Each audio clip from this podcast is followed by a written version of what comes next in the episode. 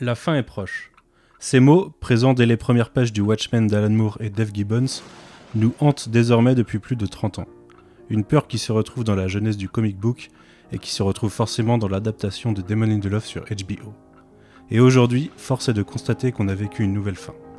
La fin non souhaitée par les fans d'une série à l'origine non souhaitée par les fans. Et qu'il est difficile de finir quand on fait suite à une œuvre culte. Car finir, c'est imposer sa vision, finir, c'est détruire les théories développées depuis des semaines par des fans, finir, c'est faire des choix de certaines intrigues aux dépens d'autres. Nul doute que Damon Lindelof et son équipe auront marché sur des œufs avec cette fin. On laissera cependant à chacun la décision de savoir s'ils auront marché sur l'eau ou non. Pour la première et la dernière fois avec une telle équipe, nous voici dans un podcast disponible partout et partagé par superpouvoir.com. Je suis Manu et vous écoutez After Watchmen.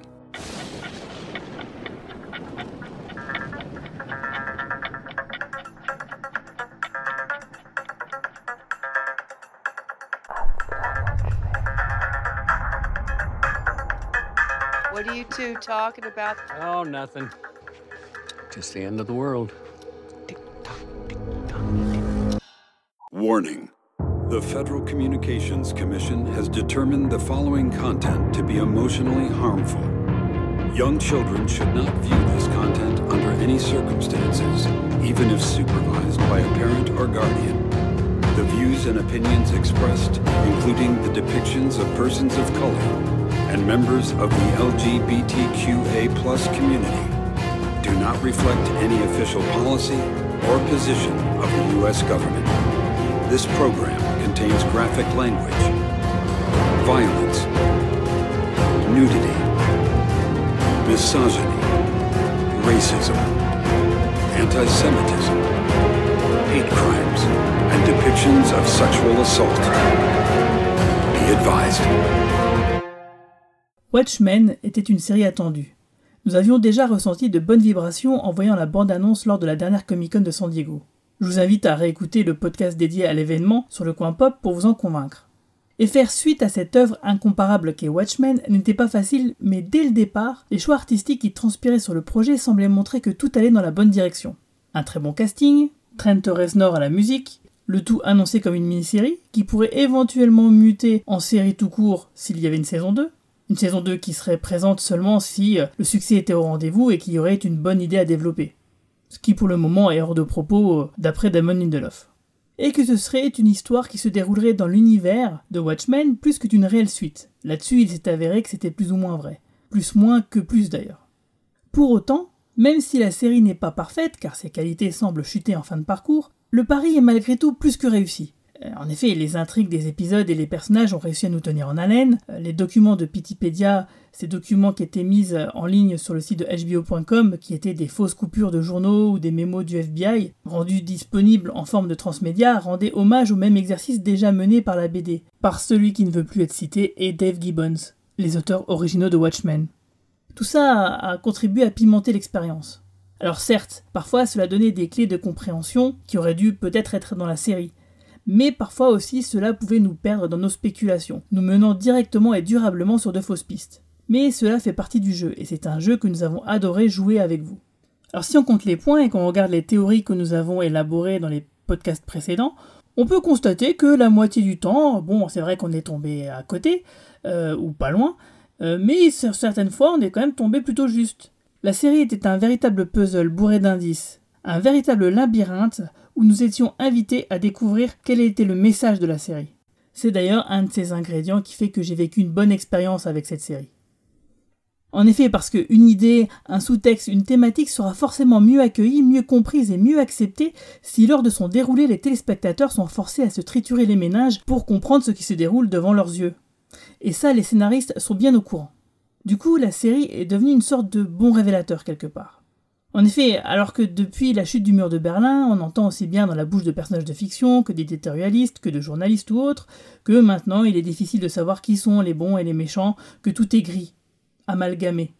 Peut-être que la série Watchmen peut aider à, à faire prendre conscience qu'il y a peut-être toujours des vilains, et qu'il faut peut-être bien continuer à les appeler comme tels, même si ceux-ci sont présidents de grands pays occidentaux ou de grandes sociétés par exemple.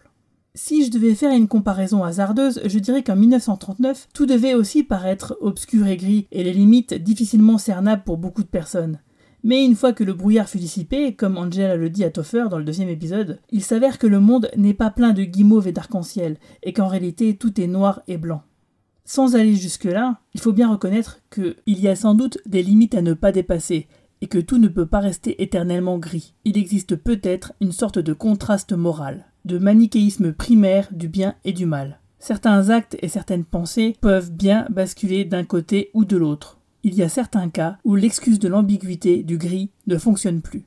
Peut-être l'a-t-on oublié, mais certaines choses sont vraiment mal, et certaines choses sont vraiment bien. Et c'est peut-être l'un des messages de la série, justement. Des thématiques fortes qui seront exposées avec un maximum de nuances et justesse et qui résonnent vraiment bien avec notre temps. 2019 était vraiment le terreau fertile pour que Watchmen revienne, sous une forme ou une autre. Malgré tout, la série ne renie jamais son aspect comic book, car elle sait d'où elle vient, et sait jouer avec ses codes. Elle tente même parfois un humour plutôt bienvenu, mais n'a jamais oublié d'avoir un fond, comme la BD des années 1980 avant elle.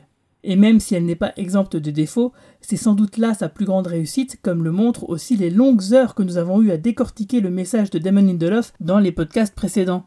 Et c'est d'ailleurs ce que nous allons continuer à faire lors de ce long et dernier podcast. Hey, get your thumb out your mouth, boy. OB, come on, we gotta go. Be strong. Bonjour et bienvenue dans After Watchmen pour cet épisode numéro 9, dernier épisode de la saison, même si ce ne sera pas forcément le dernier épisode du podcast, d'ailleurs il sera en plusieurs parties. Euh, nous vous prévenons tout de suite que pendant ce podcast, tout au long de- du déroulement, vous écouterez des, des capsules des différents participants euh, au podcast depuis le lancement d'After Watchmen, et vous venez d'ailleurs d'écouter celle de Guigui.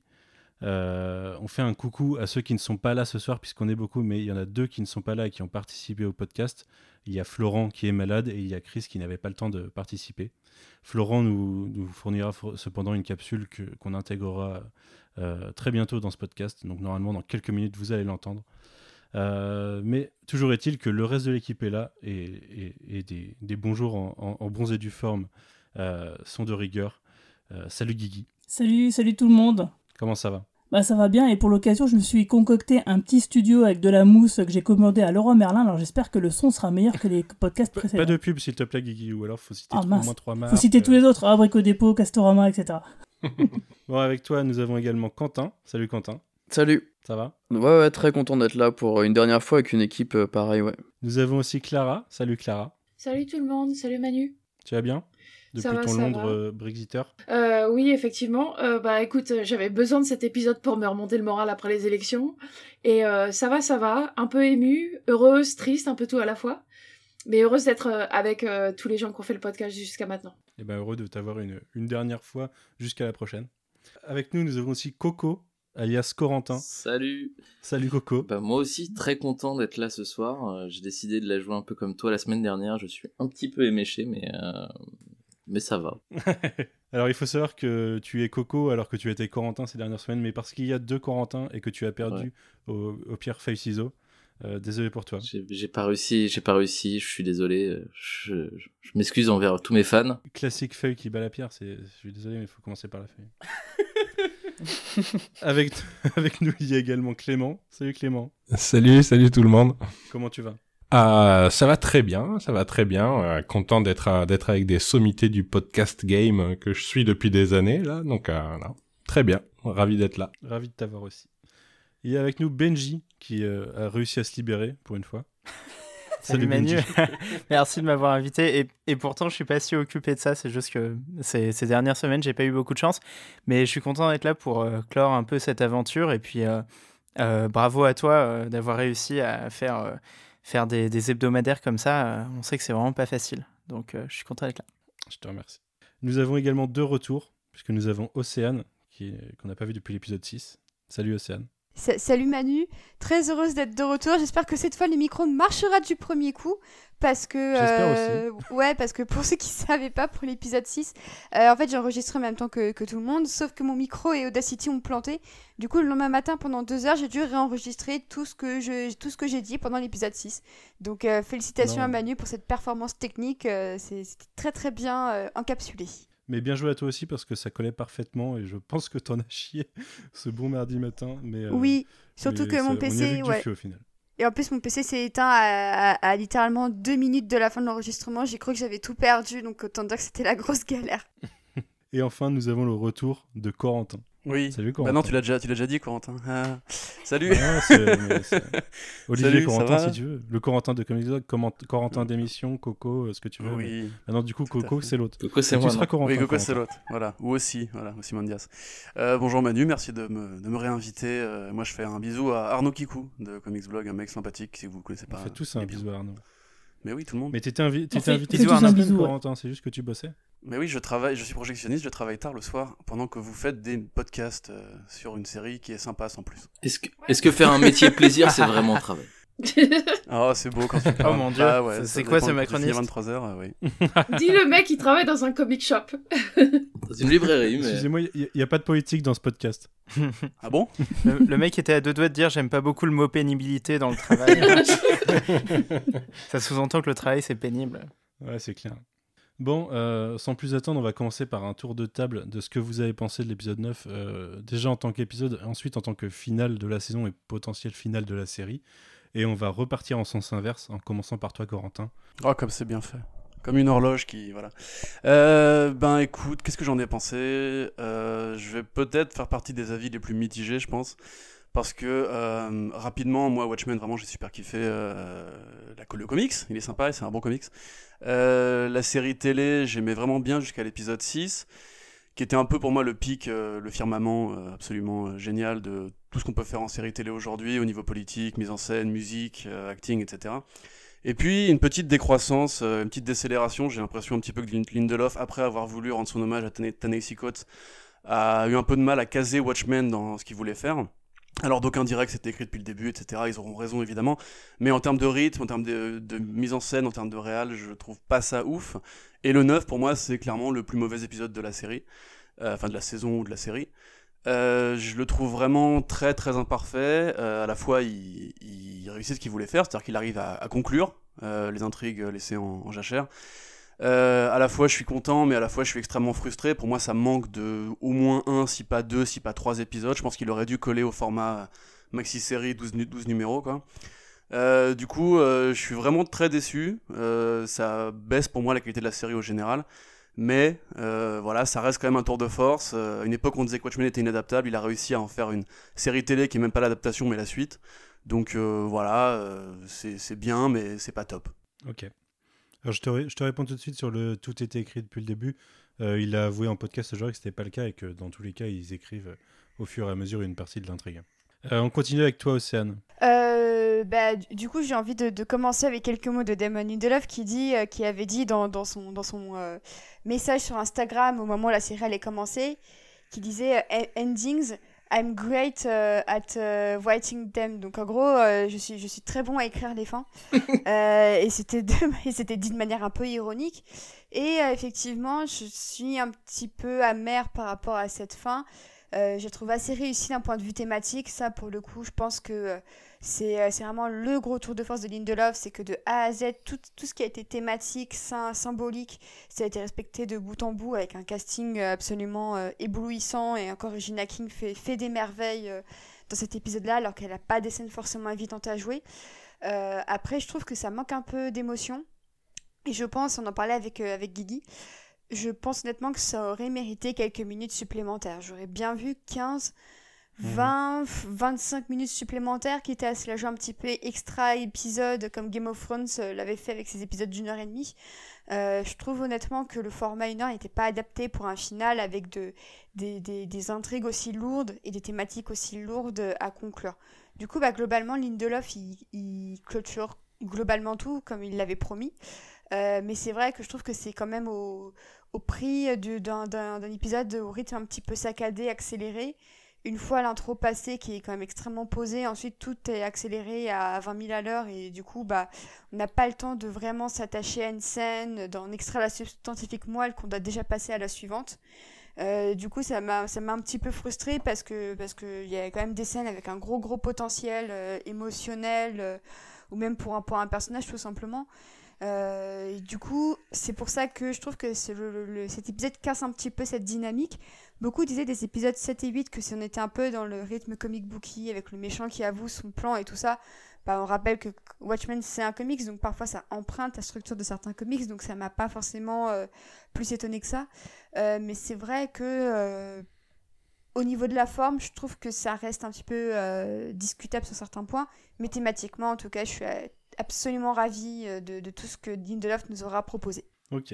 Benji, qu'en as-tu pensé? Alors moi, pour le coup, euh, je... là, j'aurais envie d'apporter un petit peu de positif, et ce qui ne sera pas euh, nécessairement le cas euh, dans le reste du podcast quand, quand on parlera des, des, autres choses de la saison.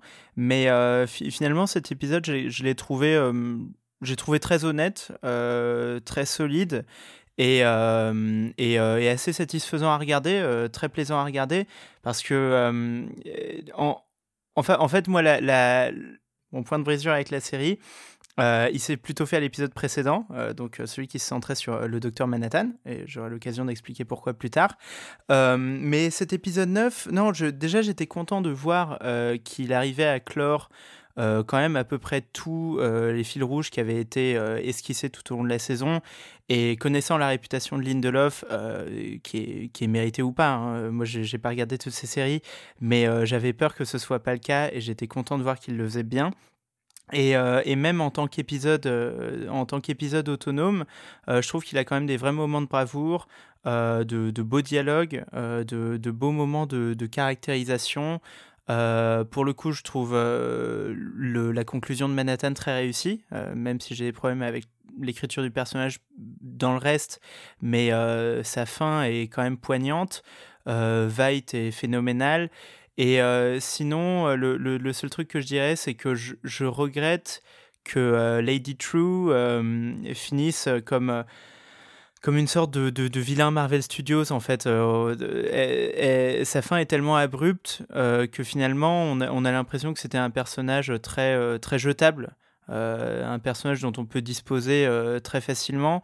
Et, et, et ça c'est décevant parce qu'il il semble il semble finalement qu'elle n'ait pas la profondeur qu'on ait pu attendre d'elle euh, avec un tel build-up dans, dans, le reste de la saison. Quoi. Mais en, tant qu'épisode, voilà, très honnête et euh, agréable à regarder avec des, des, vrais moments de frisson. Donc, euh, donc voilà. Ok. Clément, de ton côté, toi je sais que tu as, as, été à la fois déçu et pas surpris. ouais, c'est exactement ça en fait. Oui, c'est ça. C'est du coup non, j'ai pas été déçu parce que déçu ça aurait ça aurait impliqué que j'ai j'ai des grandes attentes et je et je craignais. Enfin, on en parlait déjà sur les podcasts précédents. Je craignais avec tout ce qui restait à traiter que ça soit pas possible et effectivement c'est pas possible. Euh, je trouve que du coup pour moi l'épisode il est ah, que je sois clair, je trouve l'épisode hyper euh, hyper propre, euh, efficace. Euh, sauf que euh, ça a les inconvénients de, de ses avantages, c'est-à-dire que propre et efficace, c'est aussi que c'est convenu et un peu froid. Euh, je trouve que l'épisode est, enfin quand on quand on le compare à tous les autres, c'est c'est c'est un déroulé linéaire qui qui qui se met sur des rails dès le départ et qui n'en dévie jamais. Et du coup, euh, bah, c'est vrai que c'est presque dommage que, que, que la forme du podcast autorise pas la, la discussion à bâton rompu, parce que euh, moi j'aurais vraiment demandé, aimé demander à Océane, enfin, euh, quand elle dit que euh, thématiquement l'épisode l'épisode est complet, moi c'est justement ce qui manque, je trouve que au niveau philosophique, psychologique, thématique et surtout au niveau de l'émotion, il n'y a plus rien, il y a plus qu'un pur épisode de structure où on où on ferme les intrigues de manière très mécanique. Ou euh, alors après, on, moi je reconnais le savoir-faire de, de, de Lindelof, euh, même voir euh, peut-être un petit trauma euh, au niveau de, du final de Lost, mais il fait en sorte que rien ne soit rien ne soit laissé, enfin presque rien ne soit laissé ouvert. Ce qui laisse ouvert, c'est plus les arcs psychologiques de plein de personnages, ce que je trouve aussi dommage, effectivement, que ce soit Lady Trieux, Laurie, Glass, enfin il y a plein de choses qui qui qui qui enfin qui manquent mais qui sont pas problématiques. Donc du coup voilà pour moi l'épisode est pas euh, enfin il y a, pas à être euh, à avoir honte de l'épisode. Il est il est bien foutu mais comparé à ce qu'on nous a donné avant j'ai eu l'impression d'être un peu devant le final de Daredevil saison 1 alors non pas que que Watchmen soit soit au niveau de Daredevil, même si j'ai beaucoup aimé Daredevil, mais le gap entre entre la saison et le final est tellement est tellement choquant. Après, je, je sais aussi, je, je m'attendais pas quand je dis que je suis pas déçu, je m'attendais pas à quoi que ce soit. Enfin, j'aurais aimé un final façon euh, le, les épisodes finales de Evangelion où on se retrouvait uniquement dans la psyché Ah. de, de Angela et, euh, et uniquement des, des grosses réflexions philosophiques pompeuses. Je savais qu'on aurait, que jamais on aurait ça, mais c'est vrai que je, je, je, suis- je- disons que je, l'épisode, je me suis poliment, euh, poliment un petit peu ennuyé devant, mais je suis content que ça- finalement ça n'ait rien brisé dans, dans tout ce qu'était la série avant, quoi. Ok. Coco, qu'est-ce que t'en as pensé? Euh, bah moi, en tant qu'épisode, je suis un peu d'accord avec tout le monde. Je pense que c'est un épisode qui euh, qui ne donne pas assez de lui-même. En fait, je trouve que l'épisode est est tellement imparfait sur euh, sur sa structure euh, intrinsèque, vraiment sur le fait que ça soit un épisode qui n'a rien à dire en tant qu'épisode. Mais par contre, je trouve que c'est une plutôt bonne fin en fait. Euh, C'est une fin qui arrive à nous, euh, euh, en tant que, qui a réussi à me à me donner ce que j'attendais, à me me donner des des à, à me à me présenter des idées euh, qui m'intéressaient, à me donner euh, émotionnellement des choses qui finalement m'ont plutôt parlé. Euh, je trouve que s'il y a des très très bonnes très très bonnes euh, relations avec tous les autres épisodes. Et en fait c'est peut-être euh, ça qui euh, cause problème à l'épisode. C'est que c'est un épisode qui va qui va faire juste écho à tous les épisodes précédents et nous donne plus tellement de de d'idées qui qui lui enfin qui qui qui nous présente pas un projet en fait. C'est pas du tout un épisode projet. C'est c'est un épisode euh, qui est là pour finir pour euh, pour euh, fignoler ce que les les huit autres épisodes ont fait. Et c'est vrai que en soi c'est un petit peu dommage mais moi j'ai aussi éprouvé euh, quand même vachement de plaisir à le à le regarder. Et je suis très content d'avoir regardé la série en partie grâce à grâce à cet épisode. Merci pour cette note d'optimisme. Clara, c'est à toi, qu'est-ce que t'en as pensé? Alors, euh, bah, moi, je pense que du coup, je vais être l'optimiste de, la soirée parce que, euh, en fait, j'ai eu énormément de plaisir à le regarder. Je l'ai regardé au petit-déj parce que j'avais envie de le voir euh, très tôt. Et bah, ça m'a fait un peu comme de regarder Star Wars 7. C'est-à-dire que en le regardant, j'ai vraiment, sur le coup, j'ai vraiment eu un plaisir. J'ai j'ai complètement éteint mon cerveau critique. C'était, je voulais regarder la fin de les épisodes. Je voulais voir comment est-ce qu'il allait finir tout. Tous les, les fils rouges, comment est-ce que allaient finir les personnages, je voulais voir l'interaction des personnages, et du coup pendant que je regardais, c'était juste euh, un ride, euh, j'étais super contente de le voir. Après, comme Star Wars 7, il est possible que à la relecture, euh, ce soit l'épisode qui soit le moins intéressant. Euh, cela dit,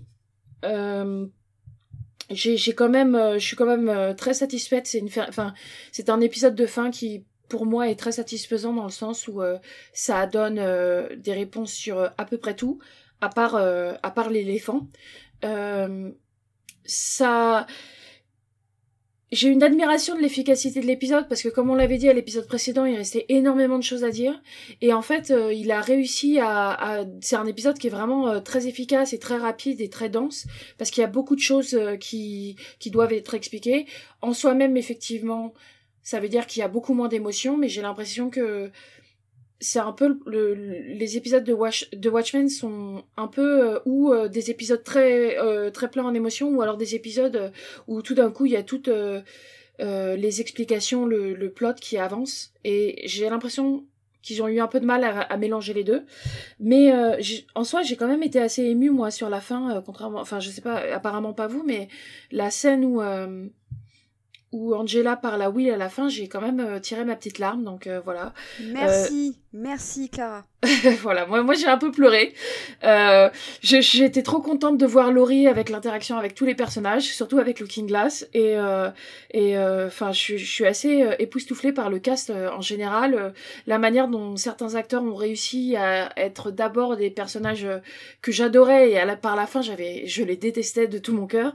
Enfin, je, je suis assez, ouais, je suis super enthousiaste d'avoir vu cette série. Euh, bon, il y a quelques petits défauts, comme d'habitude, euh, c'est pas euh, la meilleure série d'un point de vue visuel. Je trouve qu'effectivement Manhattan était un peu. Mais, mais sinon voilà, je suis assez. franchement, moi j'ai- passé un très bon moment. Je suis super contente d'avoir regardé cette série et, et je trouve que pour une fin en neuf épisodes, c'est euh, c'est un, travail euh, de folie qu'ils ont fait. Ils ont réussi à, faire passer beaucoup de choses et euh, c'est peut-être pas parfait, mais en tout cas, ça reste un bon travail. Et je trouve que c'est Lindelof qui a dit que ils étaient prêts à faire quelque chose qui était pas bon. Par contre, ils voulaient pas faire quelque chose qui soit qui mette les gens en danger ou qui soit négatif. Et je trouve que ils ont quand même réussi à faire quelque chose de très bon avec ça et et à faire un truc. Le, dernier épisode n'étant pas le meilleur, il reste quand même. euh, c'est pas un épisode qui gâche la série. Voilà. Euh, voilà, j'espère que, que j'ai un peu remonté le moral de tous ceux qui ont aimé l'épisode. Oui. Euh, Quentin, qu'est-ce que t'en as pensé de ton côté? Euh, ça va pas être évident après vous 6, je crois. Euh, surtout que j'avais pas mal de, j'avais noté pas mal de choses que vous avez déjà dit. Euh, j'avais écrit euh, littéralement dès le départ, en gros, Lady Trieux égale méchante du MCU point d'interrogation. Donc c'est ce que c'est ce que Ah ouais. Corentin a dit un peu plus C'est haut. une vraie question, on en parlera tout à l'heure. euh, je suis un peu comme vous, plutôt déçu de, de ce dernier épisode. Je me rends bien compte qu'en fait, c'était soit des épisodes euh, euh, centriques ou soit des épisodes euh, plutôt plot-driven, on va dire. Euh, et que là, ouais, c'est vraiment euh, vite, vite, il nous reste plus qu'une heure, il faut, il faut tout, tout boucler. Et je pense que, ouais, au vu des interviews récentes de Lindelof, lui, il voulait pas finir sur, justement, par rapport à, sa lettre dont, dont Océane faisait mention tout à l'heure, il voulait pas finir sur, sur une Lost, quoi, alors que moi j'adore la fin de Lost, mais. Et euh, du coup, voilà, répondre à toutes les questions euh, en si peu de temps, et je pense qu'on passe à côté de, pas mal de choses. J'avais écrit aussi euh, convenu et froid, donc exactement comme, comme Clément l'a dit. Et je trouve que le- le- l'exemple de, tout ça, c'est Wade et Laurie, parce qu'au final, sur, sur, cette, sur ce dernier épisode, je trouve ça vraiment dommage, en fait, la façon dont, leur arc respectif se, se termine. Alors ouais, c'est super drôle quand on les voit ensemble et, et quand on les retrouve tous les trois avec Ozymandias et tout, mais... euh, J'étais un peu déçu et surpris de, à l'écoute du podcast officiel, du troisième podcast officiel, euh, d'apprendre qu'en fait, ouais, tout n'avait pas été écrit à, à l'avance et qu'ils avaient écrit certaines choses au fur et à mesure. Et clairement, le, le- la téléportation comme ça euh, par rapport au, avec le, le- les restes de, de Kin qui passent euh, sous la cage pour hop, trans, téléporter rapidement les trois persos de l'autre côté pour faire avancer l'intrigue et tout, c'est ce genre d'idées d'écriture qui m'ont un peu, un peu surpris, un peu déçu par rapport à, à ceux dont on avait été habitué, surtout sur les six premiers épisodes qui, euh, je continue de le dire, sont vraiment, vraiment incroyables. J'a- j'a- J'adore toujours la, la, série, mais le dernier, c'est un peu la, facilité, en fait, tout simplement, je trouve. Et euh, pareil, je, en fait, on se pose pas, je trouve, avec eux, et on prend pas. C'est vrai qu'une heure, c'est court, mais au final, on se pose, on, prend le temps sur l'intro. euh, avec la, la mère de, de Triou, mais euh, on se pose, euh, on se pose jamais avec eux et du coup il y a plus de place pour l'émotion et il y a surtout plus de place pour la musique parce que sur ce dernier épisode il y a, je trouve pas assez de d'ambiance euh, apportée par la musique et d'ambiance apportée par la, la et la mise en scène.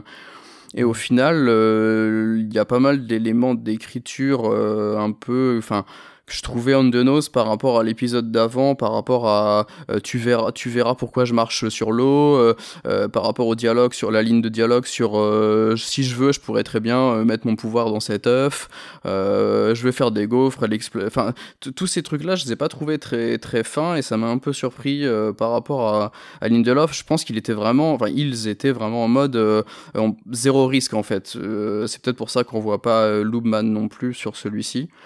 Donc euh, je suis super content parce que c'était une série vraiment vraiment vraiment géniale.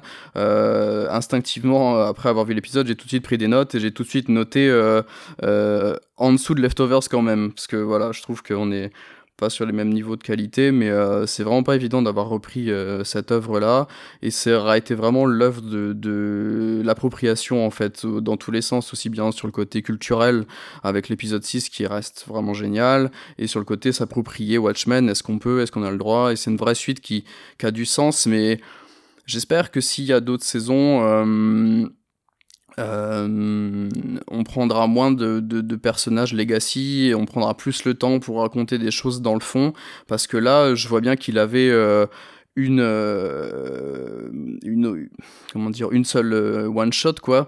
Une, une, seule chance à mon avis il est parti du principe qu'il aurait qu'une saison et du coup il voulait peut-être euh, oui le pluriel même voulait peut-être euh, mettre le plus de choses possible. Il y a beaucoup de messages beaucoup de beaux messages importants en plus aujourd'hui. Mais au final voilà on en perd peut-être en... sur l'histoire générale en fait le, le, plan de Trieux je, je suis vraiment déçu quand même euh, même la cavalerie, ça manque peut-être de profondeur au final, donc voilà. Ok. Guigui, en avant-dernier, qu'est-ce que tu en as pensé? Euh, bah, je vais penser un peu la même chose que tout le monde, hein, tout ce qui a été dit, je vous rejoins complètement. Euh, bon, c'est vrai moi la première vision, tout de suite après, j'étais plutôt emballé. Et puis en laissant décanter un peu les choses, en réfléchissant un peu, c'est vrai qu'il y a beaucoup de choses qui étaient assez faciles. comme vous le dites, à mon avis, il y a le syndrome Lost, c'est-à-dire qu'il a essayé, sans doute, voulu laisser le moins d'angles morts possible euh, pour euh, que tout soit clair pour les téléspectateurs, euh, que tous les sous-textes soient clairement explicites, clairement compris par l'audience.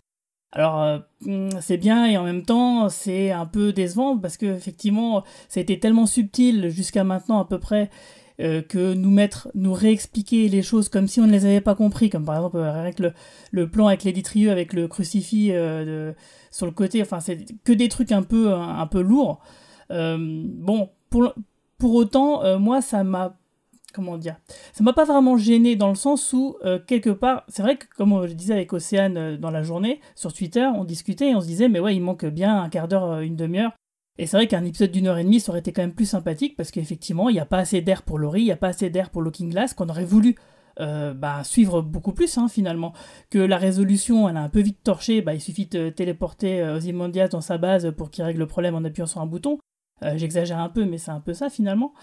Euh, mais bon, pour autant, moi, ça m'a pas gêné tant que ça, parce que du coup, je me suis dit que peut-être en revoyant la série, en la binge-watchant, donc en regardant tous les épisodes d'affilée, euh, ce dernier épisode, bah finalement, coulerait plus, il aurait plus vraiment son rôle d'épilogue et pas d'être celui qui doit justement faire, comment dire, faire monter les enjeux, faire monter le sous-texte. le sous-texte, on l'a quand même déjà beaucoup débattu dans les, podcasts précédents parce qu'il a été très présent euh, justement bah, jusqu'à maintenant. Hein. Euh, donc la série été très dense jusqu'à jusqu'au dernier épisode, jusqu'au final, bah, qui est finalement vraiment euh, n'a cette utilité que de, bah, de terminer le déroulé de l'intrigue, bah, de fermer un peu la porte d'une manière plutôt satisfaisante, je trouve, hein, malgré ses nombreux défauts, vous l'avez dit. Et c'est vrai qu'au niveau de, de, la réalisation, c'était un petit peu pauvre aussi. Donc c'est vrai que c'est un épisode qui fait le job. si c'est dommage qu'il n'en ait pas fait plus, mais bon, je trouve que ça ferme quand même plutôt bien, euh, bien l'histoire. Euh, les promesses sont plutôt bien tenues, surtout si on se souvient quand même euh, de ce qu'on y pense, qu'on pensait, ce qu'on imaginait, ce qu'on projetait au tout début. comme le disait Corentin tout à l'heure, c'est quand même Watchmen a toujours dit que c'était quelque chose d'inadaptable. ensuite, quand on a, nous a annoncé que c'était une suite à la bande dessinée, on s'est dit oh là là, ça, ça, va être un peu compliqué. Et puis finalement, bon bah malgré ce, ce cet accident de fin de parcours, entre guillemets, bah, je trouve que le pari est plutôt bien réussi. Donc euh, voilà, ça m'a pas. Voilà, je reste pas trop sur ma fin, un petit peu déçu, mais comme je pense qu'il y aura une saison 2, euh, je pense que ça sera largement rattrapé. Ok. Eh ben écoutez, moi pour ma part, vous en avez dit déjà pas mal. Je suis globalement team Clément et team euh, Quentin sur les réseaux sociaux. je trouve que c'est vrai que la, la, comparaison avec Daredevil peut être faite parce qu'il y a vraiment un, un shift dans la façon de, de voir les choses euh, sur ce dernier épisode, que ce soit dans la réal ou dans euh, le fait de se focuser sur des éléments bien plus pragmatiques et bien moins, euh, bien moins sentimentaux ou sociétaux. cependant, mais en fait, mes déceptions, je les contrebalance par le fait que, d'un point de vue émotionnel, pour les personnages qui en ont besoin, il y a une boucle qui est, enfin, la boucle est bouclée. Et euh, alors oui, il y a peut-être une crainte de Lindelof de euh, se faire taper dessus en faisant quelque chose de trop, euh, trop radical, mais au final, son équipe a fait des choses radicales pendant au moins cet épisode et, et s'en est bien tiré. Et du coup, mm. peut-être qu'il y avait aussi, enfin, je me demande s'il n'y a pas eu des consignes de la chaîne ou de DC de d'essayer d'un peu calmer le jeu sur la fin. C'est pas, c'est pas si ce serait pas impossible. Ça m'étonne même pas. Hein. Mais d'une façon générale, euh, je suis globalement satisfait de la saison. En tant qu'épisode tout seul, je pense aussi qu'il manque bien 20 minutes. En tant que fin de saison, Euh, il boucle les intrigues qu'il faut. Il y a des, il, il, fait, il fait même un peu plus que ce dont, enfin ce que j'attendais dans le sens où il boucle, il boucle au moins deux sur trois euh, histoires de personnages euh, du comic book original et je m'attendais pas à ça. Et sur la partie Angela et, et son grand-père, j'adore la fin. plus le plan final que on voit venir à 100 000, mais qui, qui pour moi était, enfin, euh, on a beau le voir venir, c'est pas pour autant euh, moins, moins, moins stylé, moins beau. Euh, donc voilà, je suis partagé entre une petite déception, mais, mais ça va, et, une satisfaction globale sur la saison. En fait, j'ai pas envie, j'ai pas envie de me placer en tant que que mec qui sort de Star Wars 8 en se disant ouais je voulais voir ça je l'ai pas vu donc je suis pas content ce que j'ai vu c'était quand même bien ce que j'ai vu en tant, en tant, que message, en tant qu'épisode. Euh, c'est pas forcément ce que j'attendais totalement. Il y a des choses que j'attendais, des choses que j'attendais pas. Mais euh, dans l'ensemble, ça reste bien. Donc voilà, je, préfère être euh, optimiste que pessimiste sur ce coup-là. Et, euh, et j'espère qu'on on en ira que mieux. On va, on va continuer.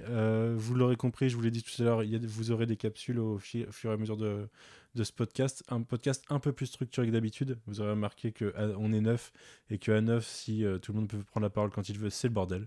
Euh, on peut vous le confirmer avec la conversation pré-enregistrement. Euh, on va tout de suite écouter la capsule de Florent, et qui est Lockhorst, qui n'a pas pu être là ce soir avec nous. Et, et derrière, on enchaîne. Who am I?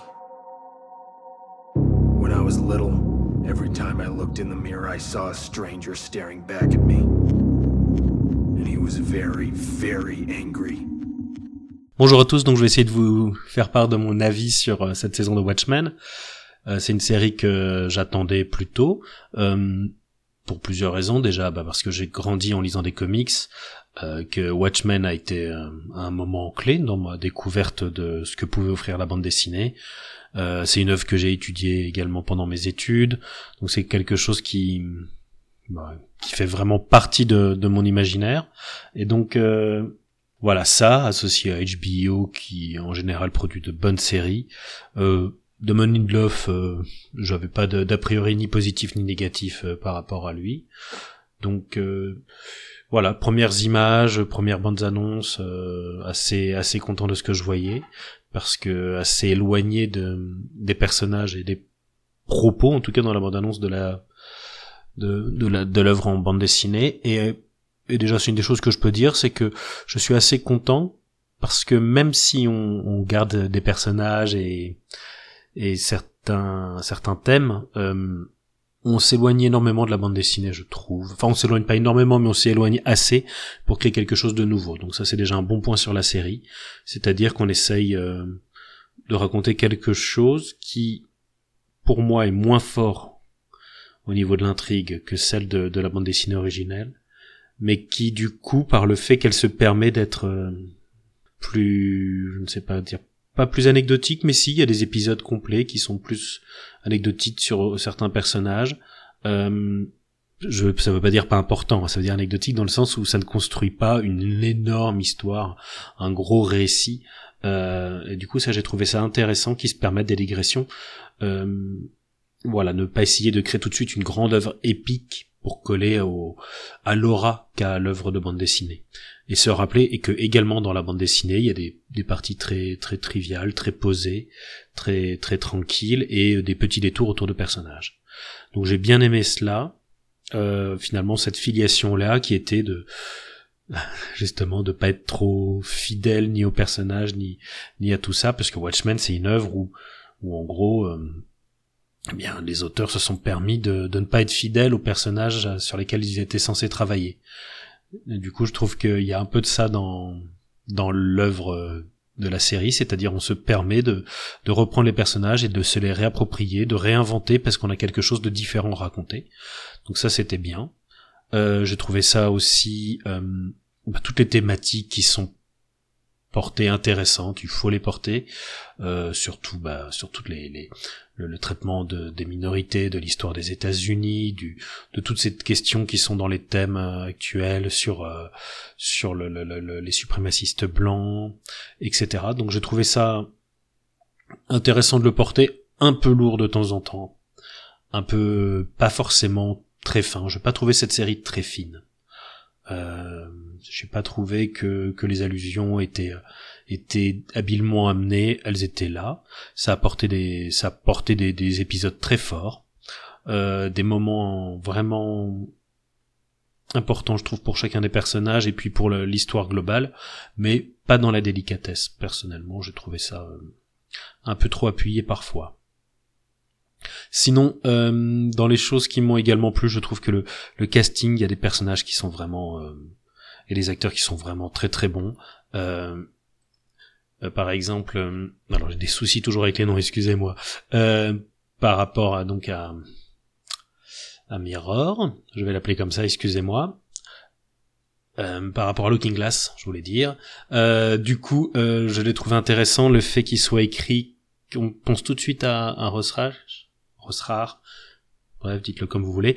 On pense forcément à, ce personnage-là et qu'en fait, dans le détail, il s'avère être complètement différent. Enfin, il s'avère être euh, l'opposé sur plein de points, sur ses valeurs et sur sa façon de, se comporter avec les autres, c'est-à-dire de, de chercher l'autorité, de chercher la rigueur, de chercher le, je ne sais pas, il y a une façon donc de nous faire un personnage tellement proche et en fait quand on regarde le détail tellement différent que j'ai trouvé ça vraiment intéressant dans l'écriture.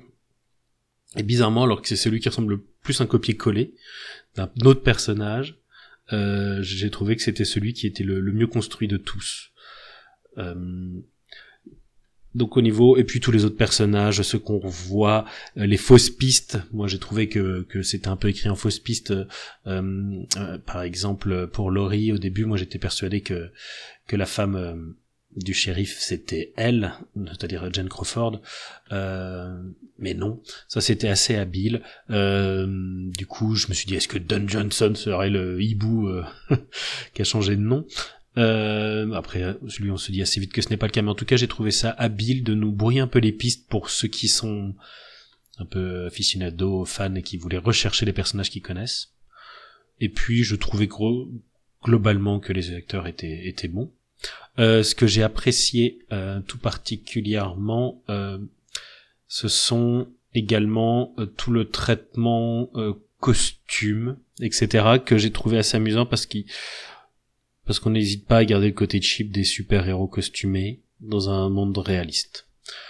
Et ça, moi, ça me, plaît toujours le moment où on cache pas les choses. Au moment où on se dit, bah ouais, il y a des super costumes, c'est un monde où, où les gens acceptent ça et et ça peut paraître ridicule. Euh, autre, par contre, chose que j'ai trouvé un petit peu moins bien, c'est la structure narrative des épisodes qui est trop centrée à partir du troisième ou quatrième, trop centrée autour d'une histoire et d'un personnage. Et je les ai vus un peu comme des épisodes. Euh, vous voyez, si la série avait été une plus grande série, on aurait eu ces petits épisodes autour d'un personnage. Euh, voilà, ça, ça m'aurait convenu plus facilement, je veux dire, les épisodes 5, 6, 7, 8, si ils étaient englobés dans une série qui compte je ne sais pas, 12, euh, une vingtaine d'épisodes par exemple, et que c'était des pastilles où tout d'un coup on se penche sur un personnage. Là, je les ai trouvés un peu trop du coup l'écriture un peu trop décousue et on perdait un peu le fil principal. Et finalement qui est assez ténu euh, c'est-à-dire que le fil principal de l'histoire si on le résume il n'y a pas énormément en fait. Comme si tout avait déjà été écrit dans le passé ce qui est un peu la thématique on pourrait dire. euh, de cette saison, de cette série, mais ça, je trouve qu'il y avait un petit manque. Euh, là-dessus, voilà, j'aurais préféré que ces épisodes s'inscrivent dans des choses, soit des épisodes intermédiaires entre des épisodes où il se passe beaucoup plus. Euh, et ne pas perdre certains personnages pendant 3 4 épisodes. Donc dans l'ensemble, je trouve une série qui était de très bonne facture, bien écrite, euh, et portait des thématiques qui sont bah, je trouve très importante euh, à notre époque, même si, comme je l'ai dit, je les trouve des fois amenés de manière un petit peu trop abrupte. Euh, il y a quand même des épisodes qui, qui sont très très forts là-dessus. Euh, donc j'ai vraiment pris un grand plaisir à regarder. J'espère vraiment qu'il y aura une, une suite pour développer un peu plus peut-être encore ces personnages ou ces thématiques, ou alors peut-être même qu'un autre créateur ou le même s'emparera de de ce que le genre super-héroïque peut, porter, pour raconter aussi d'autres thématiques, d'autres choses importantes, euh, toujours mettre en relation avec euh, bah, cette, euh, ce pouvoir que se représentent les super-héros et, et le monde dans lequel ils vivent. Merci encore et, et à bientôt. So, who am I? Knew the answer to that, I wouldn't be wearing a fucking mask.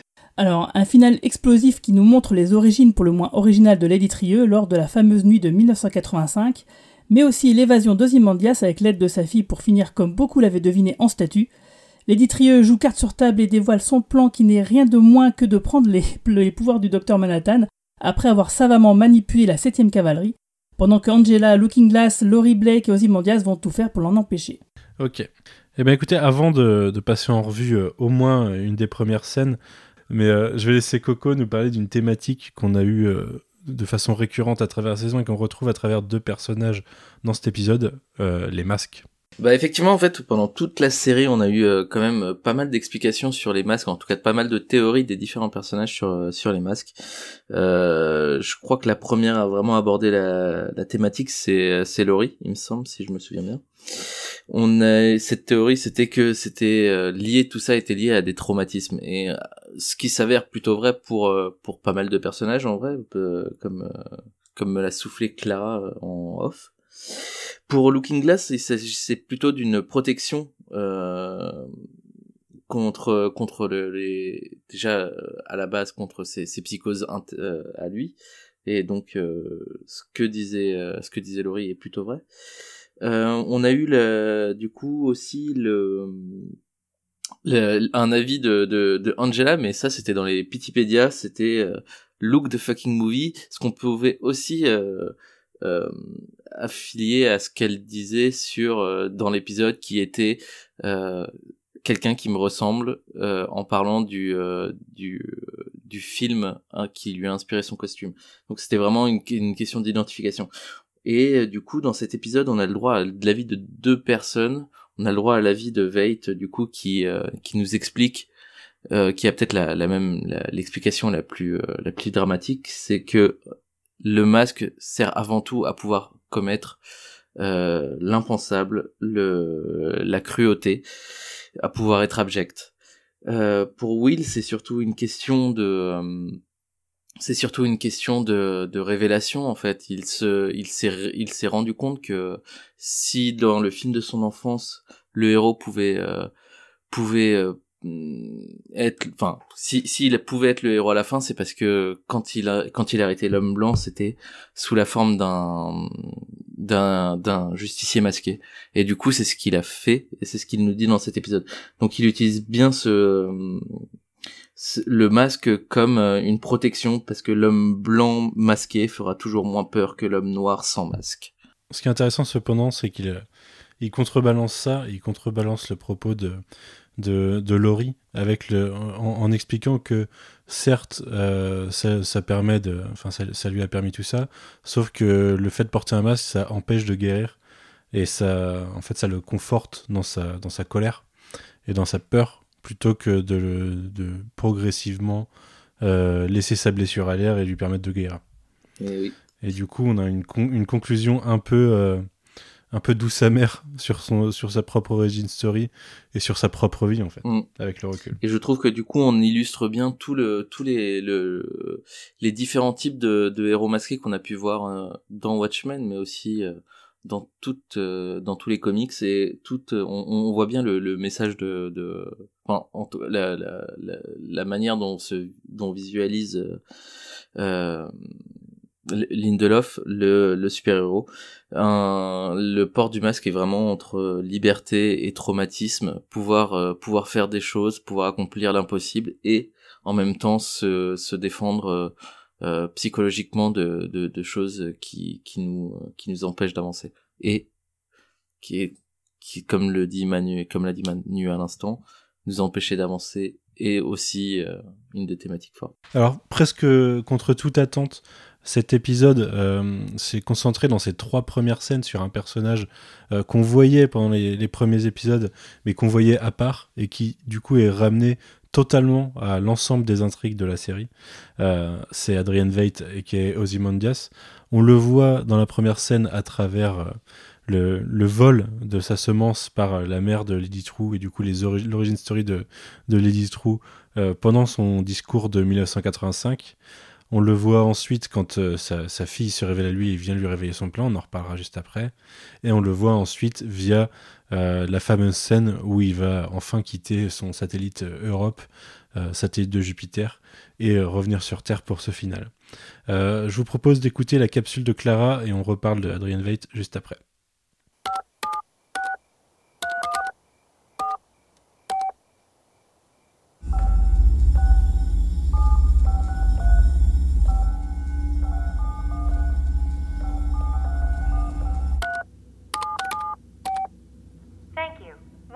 While we connect you to the true SAS orbital array. Stand by for connection to Mars antenna in five, four, three, two. Uplink complete. You are now transmitting. Pick up the receiver and begin speaking at any time. Dr. Manhattan is listening. Hey, it's me again. I've got a joke. Stop me if you've heard this one. C'est l'histoire d'un jeune garçon qui, ayant perdu ses parents, se tourne vers la police, parfois en la loi. C'est l'histoire d'une jeune fille qui, ayant perdu ses parents, se tourne vers la police par désir de vengeance. C'est l'histoire d'un miroir brisé, bloqué dans un trauma passé, qui veut sortir du tunnel vers une paix intérieure. C'est l'histoire d'un Dieu qui, sans passé, sans futur et sans présent, veut rentrer dans un tunnel d'amour. C'est l'histoire d'une comédienne qui a hérité d'un masque et les traque pour les bannir. C'est l'histoire d'un aspirant Dieu qui hérite de la haine et cherche à les faire ressurgir. C'est l'histoire d'un père qui veut chuter du paradis dont il est maître. C'est l'histoire d'une fille qui veut s'élever au statut de Dieu. C'est l'histoire d'un chef qui prétend être un ami. C'est l'histoire de serviteurs qui prétendent être des ennemis. C'est l'histoire de masques, d'héritage, de trauma, une quête d'identité. C'est l'histoire d'un pays fondé sur le racisme et de la façon dont il doit faire face à son passé pour forger un futur meilleur, de la colère de ceux qui cherchent à s'émanciper et de la violence de ceux qui ne veulent pas être égaux. C'est un récit rondement mené qui entrelace ses thèmes et ses intrigues dans une broderie si détaillée qu'elle nous appelle à y revenir, l'esprit reposé, pour comprendre toute sa complexité et prendre conscience de tous ses sens, ses messages et ses références. Il est peut-être vrai que la série a du mal à mêler de manière homogène son cœur et sa tête, alternant entre épisodes d'émotions brutes et de questions existentielles, avec des épisodes purement narratifs. Mais pourtant ils sont bien là. L'émotion du cœur d'abord, dès les premières minutes qui nous collent à l'écran, puis dans trois des plus touchantes heures de télévision de mon histoire de spectatrice. La tête ensuite, par ses indices, ses intrigues et ses fausses pistes là pour détourner tous les détectives amateurs que nous étions. Quoi qu'il en soit, cette série restera dans mon panthéon de la fiction. Comme Battlestar Galactica, une de mes séries de cœur, outre l'écriture sur laquelle je me suis longuement attardée, j'y ai trouvé un ensemble d'acteurs talentueux qui pour beaucoup ont su me faire basculer d'une émotion à une autre en quelques lignes de dialogue. L'écriture se mêlant au talent d'acteur, je suis tombée amoureuse, j'ai eu peur pour eux, j'ai pleuré leurs larmes, et aujourd'hui qu'a pris fin la potentielle unique saison, je fais mon deuil de leur présence. Watchmen accomplit ce que toute bonne fiction doit faire. Elle nous parle de nous, de qui nous sommes, nos peurs, nos colères. Elle nous questionne. Qui sommes-nous? D'où venons-nous? Où allons-nous?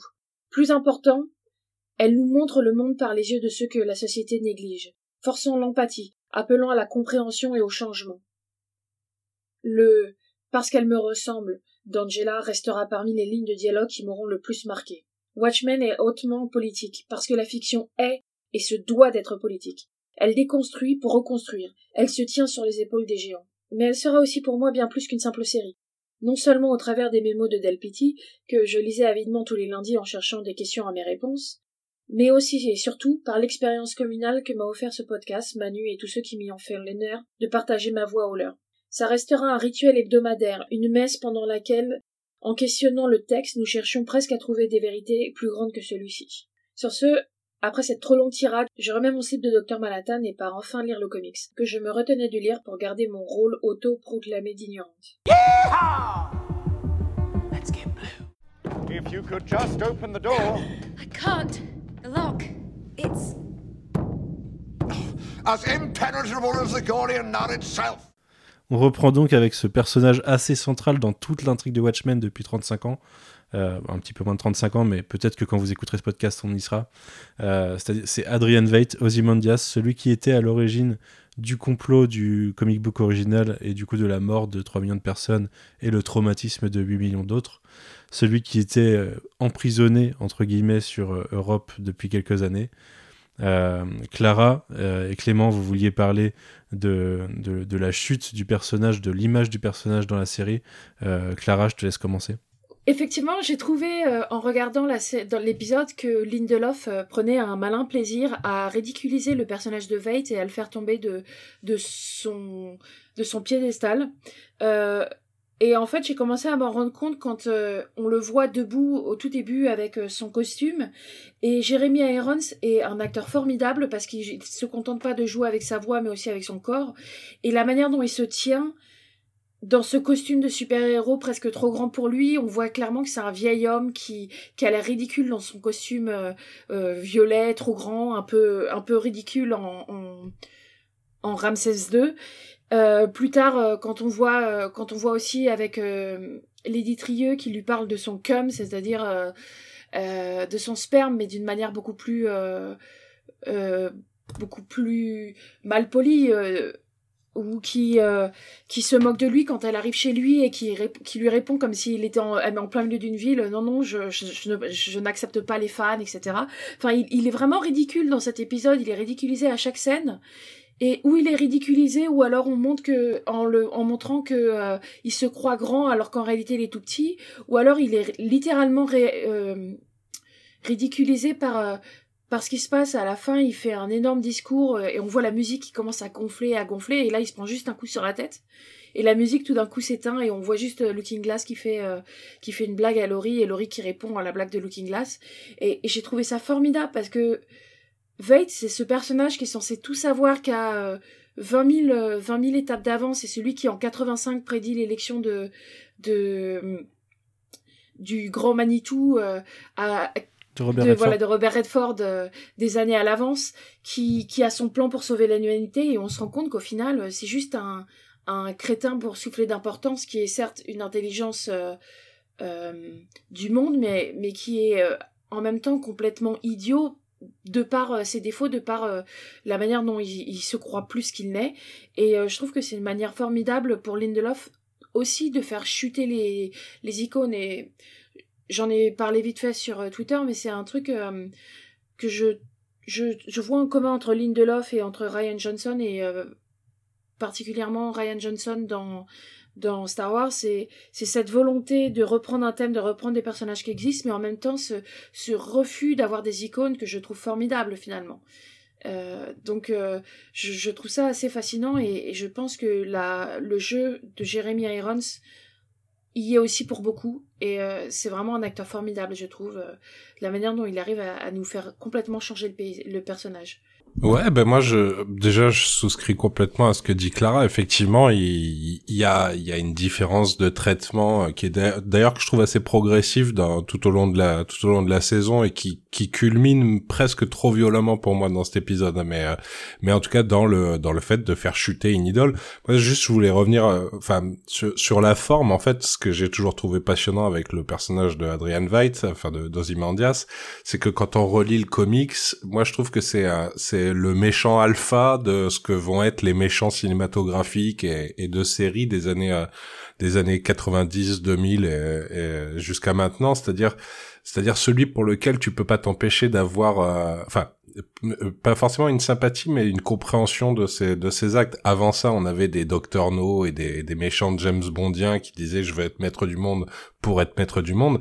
Là c'était la première fois où Ozymandias il avait une thèse qui se défendait et malgré la monstruosité de ce qu'il proposait à savoir tuer des millions de personnes on se disait oui mais enfin le résultat le résultat serait là. Et, et quand on voit maintenant enfin Kingsman les nouveaux James Bond Black Panther on est sur des méchants comme ça. Du coup je trouve ça d'autant plus intéressant que c'est euh, enfin pour moi il incarnait le méchant le méchant moderne le bad guy moderne enfin le le evil genius moderne même euh, on est vraiment dans cette dimension.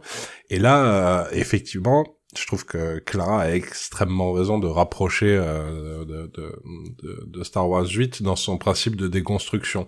Après, là, moi, mais là, on va pas partir sur un débat sur Star Wars 8, mais je pense que ce qui est, ce que Lindelof fait bien, c'est que il fait pas que déconstruire. Derrière, il, il construit, enfin, il fait une contre-proposition. on peut ne pas l'aimer, mais en tout cas, il est, euh, il, il, est donc dans une proposition euh, alternative à ça. Et euh, parce que, je, après, je disais, je trouve ça s'accélère beaucoup sur cet épisode, c'est-à-dire que là, c'est, il charge la barque. C'est-à-dire que c'est, euh, c'est littéralement, enfin, on s'acharne sur un mec à terre, quoi. C'est le, le gars est, est, montré ridicule dès les premiers plans. Enfin, ses réflexions, le fait qu'il veuille pas accueillir aux toilettes quelqu'un qui a traversé l'Antarctique pour pour le rejoindre, euh, ou l'Arctique d'ailleurs. non mais c'est c'est vrai il est dans le cliché du angry white man enfin du du vieux mec blanc euh, acariâtre euh, amer qui qui qui qui du coup le fait passer enfin le fait passer littéralement littéralement pour un bouffon. Après c'est enfin il est même détrôné euh, détrôné par son enfant comme un, comme un vulgaire dictateur de de, de, euh, de, de je ne sais où. Euh, il y a il y a tout ce rapport à la corporalité, enfin avec le la crasse, le P, enfin qui qui qui le renvoie à quelque chose d'hyper euh, d'hyper terre à terre, physique, bien loin du du du, du playboy qu'on connaissait dans le comics. Du coup, je trouve c'est moi je trouve ça vraiment intéressant effectivement ce qu'il en a fait c'est parce que c'est c'est l'incarnation c'est l'incarnation du, du du passé et il est largué. Après, je trouve que justement, je lui aurais ménagé une sortie, pas forcément plus glorieuse, mais en tout cas, j'ai l'impression qu'il est à la traîne pendant tout l'épisode et que quand il s'agit d'avoir la bonne idée pour conclure, euh, enfin pour, mettre un terme au plan de, sa fille, il l'a, mais le reste du temps, il est quasiment à trotter derrière et à et, et, sans que ça rajoute plus de choses que, enfin, littéralement la métaphore de, euh, on lui a offert le paradis, ici est fait chier, on lui a, on lui a offert une statue, euh, il a été emprisonné dedans. Enfin, c'était tellement bien amené tout ça qu'après, je trouve que, bah, on, le traîne un peu comme un boulet jusqu'à la fin, ce que, ce que je trouve dommage. Mais, mais, mais après, c'est vrai que le, le, le, le, côté ridicule et humiliant du, du personnage est, est, moi, je trouve totalement bien amené jusqu'à, jusqu'à à la moitié de cet épisode je me dis ça aurait mérité qu'ils disparaissent. Justement, c'était un truc que j'avais remarqué. Euh, tu as parlé de, super vilain et euh, et il y a vraiment quelque chose du super vilain de super héros ou alors du méchant de James Bond dans le fait qu'il ait sa base et euh, avec euh, ses mignons, euh, genre au l'épisode commence avec lui qui enregistre la vidéo pour Redford, et on voit qu'il a plein de gens, tous en uniforme, les mêmes, en train de le filmer et tout. Enfin, moi, ça m'a fait, ça m'a fait mourir de rire sur le début. Il y a vraiment un côté, ouais, ouais, il y a vraiment un côté méchant de, de James Bond, quoi. C'est le truc où on dit toujours, ah, en vrai, tu peux pas avoir un méchant de James Bond parce que tu dois avoir 20 000 personnes qui qui tu dois avoir 20 000 personnes derrière euh, qui, qui gèrent ta base etc enfin tu sais c'est un peu toutes les blagues qu'on peut faire sur ça et, et, euh, je trouve que euh, Lindelof joue assez bien ça. Cependant pour le côté il est inutile c'est vrai qu'il est vraiment comme un petit chien qui suit derrière.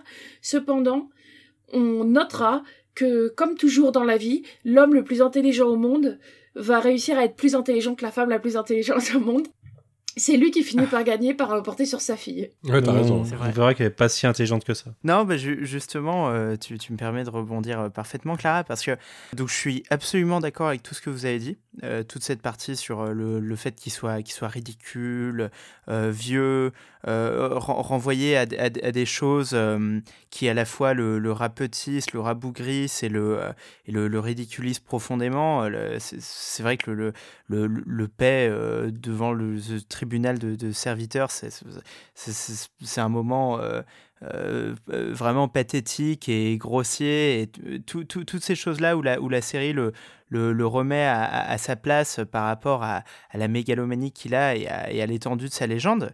Et puis c'est vrai que dans ce dernier épisode, euh, bon, son, il, a une fonction assez minime, à part à la fin où, il triomphe, mais sans vraiment triompher. Et puis c'est vrai qu'on a ce gag presque Marvel Studios D'ailleurs que j'aime pas beaucoup parce que justement on l'a, trop vu dans les blockbusters récents, euh, ce, ce, concept de, faire monter la musique, euh, build-up et puis euh, de la couper.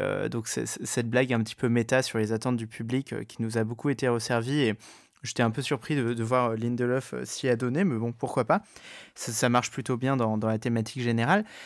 Mais par contre, ce personnage de Veidt, je, je trouve absolument passionnant et c'est c'est un, un, de mes préférés euh, de, de, ce qu'a fait Lindelof donc, euh, sur cette série et, avec les, les personnages qu'il a repris du, du, comic book d'Alan Moore. Euh, c'est un de mes préférés, mais bien sûr, il y, y, en a d'autres. Euh, et puis, dans ces personnages originaux, il y en a d'autres que j'aime encore mieux. Mais euh, je trouve que le, le traitement qu'il en fait est fascinant parce qu'en fait, il y a toujours cette dualité. Il le, il le, ridiculise énormément, mais en même temps, ça reste, ça reste un, quelqu'un de, glorieux et de, tragique. Et, euh, évidemment, euh, un, vieux magnifique, en fait. On, sent évidemment qu'il qu a passé euh, qu'il a passé son, son, heure de gloire et qu'il qu a passé son, âge d'or, euh, avec tout, toutes les références méta au fait qu'il finisse emprisonné dans une statue. Euh, mais je pense que en particulier grâce à l'interprétation de Jeremy Irons, euh, il garde ce, gravitas euh, incomparable, cette espèce de, de, charisme et de présence euh, d'acteurs tragiques, euh, de, de, héros euh, de, de, mythologie grecque que, que n'ont pas nécessairement les autres personnages. Et d'ailleurs, un, personnage que j'attendais à, à, ce même niveau de, de gravitas et de, et, je sais pas, d'héroïsme wagnérien, c'était le docteur Manhattan. Je trouve qu'il n'y est pas exactement. Euh, mais Veidt, il, il, a, il a toujours ces moments euh, où, vraiment il rayonne et qui sont encore plus tristes euh, par rapport à la, à décrépitude qui est la sienne le, reste du temps. Et, euh, et, je trouve que ce personnage permet à Lindelof d'explorer tout un tas de thématiques passionnantes. Euh, il, a, il a souvent des, dialogues qui, qui, sont, qui sont très cinglants. Même dans cet épisode-là, quand, euh, quand son pauvre serviteur masqué, euh, qui, qui, était le Game Master, et on se rend compte que c'était juste un, un, Philippe comme un autre, euh, sur lequel il avait mis un masque pour, pour être sûr qu'il qu qu puisse être suffisamment méchant. attends. Mmh, oui. Désolé. Euh, donc, euh, ce, ce, Game Master, quand, quand, il lui répond, enfin, quand, quand, le Game Master lui demande est-ce que j'ai été un, un, ennemi à ta hauteur? Et, et qui répond non, tellement froidement, euh, ça, voilà, ça, ça, en fait un personnage exceptionnel. Et puis aussi ce paradoxe, et donc là j'essaye de pas empléter sur les plates-bandes de, de, Manu, mais là sur les plates-bandes de Clara qui va parler de, de, son côté pervers narcissique. Mais ce, ce, paradoxe absolu entre sa mégalomanie euh, dévorante et le fait qu'il se fantasme comme euh, géniteur de l'humanité, comme espèce de, procréateur en masse euh, avec des, des, des, des, fioles et des fioles et des fioles de, semences derrière, un, derrière un tableau d'Alexandre le Grand. Et pourtant, il n'est pas capable d'admettre ne serait-ce que d'avoir une seule fille. Donc euh, c'est le le paradoxe total du, du, du, mégalomaniaque quoi qui se qui se fantasme comme le l'avenir de l'humanité et en même temps qui qui peut pas concéder le fait d'avoir d'avoir ne serait-ce qu'un enfant une fille parce que euh, la progéniture c'est aussi ceux qui peuvent nous remplacer qui peuvent être meilleurs que nous. Donc euh, non un, personnage incroyablement bien écrit et puis de toute façon euh, tous ces passages euh, originaux et, euh, et, euh, et, et, incroyablement personnels de la part de enfin beaucoup de personnalité de charisme et, et cette musique classique tout ça dans chaque épisode c'est souvent mes parties préférées des épisodes voilà. Océane, j'ai l'impression que tu voulais rebondir là-dessus. Ouais, il y a un truc que je trouve assez rigolo que je voulais noter vite fait, c'est que quand la, la, la, la, maman de Lady True euh, prend la, la, fiole de sperme, ensuite elle remplace la, fiole par du produit euh, parle du produit à ménage et je trouve ça super rigolo qu'elle remplace le sperme d'Ozymandias qui est bah, l'un des spermes les plus précieux du monde par du produit à vaisselle. Je trouve que c'est un, un super symbole de bah, je remplace un truc super précieux par du liquide vaisselle et euh, je sais que c'est sûrement bah, pour l'aspect pratique mais euh, je, je, trouve que symboliquement ça, ça, représente beaucoup de choses de se dire que le mec a vécu avec ce qu'il possède du sperme pendant des années. En fait non c'était juste du produit vaisselle mais... Euh, et voilà, je voulais juste noter ça parce que je trouvais ça super intéressant justement dans sa mégalomanie, qu'en fait bah, il découvre qu'il a vécu avec du produit vaisselle et que finalement c'est pas si différent que ça d'un produit d'un produit ménager. Et d'ailleurs pour rebondir aussi sur ce qu'a dit Benji sur le fait de pas accepter de reconnaître d'avoir une fille, je pense surtout que c'est une question de contrôle et qu'il aurait euh, accepté euh, une fille qu'il qu'il aurait qu'il aurait créé lui-même, mais que là c'est pas c'est pas lui qui est à l'origine du truc, du coup ça lui va pas quoi. Euh, Clara, toi, tu te posais la question de est-ce que Veidt est, euh, est du côté du bien ou non? Euh, oui, tout à fait. Euh, parce que clairement, Veidt est censé être du côté euh, des héros. Il fait, il fait partie des Watchmen à la base. Il passe son temps à dire qu'il a sauvé l'humanité, que l'humanité et sa descendance, etc. Mais quand on regarde la série, il y a clairement une, euh, méchanceté en lui, une, quelque chose de brutal. Et pour moi, ce que je disais euh, quand on discutait avant, son pire, le pire de tous ces crimes, c'est pas d'avoir tué euh, 8 millions de personnes ou, d'avoir tué euh, même euh, ses serviteurs, etc. Pour moi, le pire de ces crimes, c'est euh, la mort euh, du garde-chasse. Et euh, le moment où il explique au garde-chasse pourquoi il lui a fait porter un masque, parce qu'il avait besoin d'un adversaire, et quand le, garde-chasse euh, espère en mourant avoir au moins euh, réussi sa mission et lui demande s'il a été un adversaire euh, à sa hauteur, il se contente de lui répondre non, rien de plus. Et il attend que le garde-chasse meure pour lui dire, pour dire, mais par contre vous avez été, vous avez mis en, scène un bon spectacle. Et j'ai trouvé ça, mais je trouve que c'est le pire de tous ces crimes parce que quand il tue 8 millions de personnes, on peut être d'accord ou pas, mais officiellement il essaye de sauver l'humanité. Quand euh, il tue euh, les Phillips et les Cruikshanks, il essaye de, euh, de s'évader. Mais là, c'est vraiment juste de la méchanceté pure de vouloir de, de, de refuser un peu de paix à la personne qui va, qui va mourir.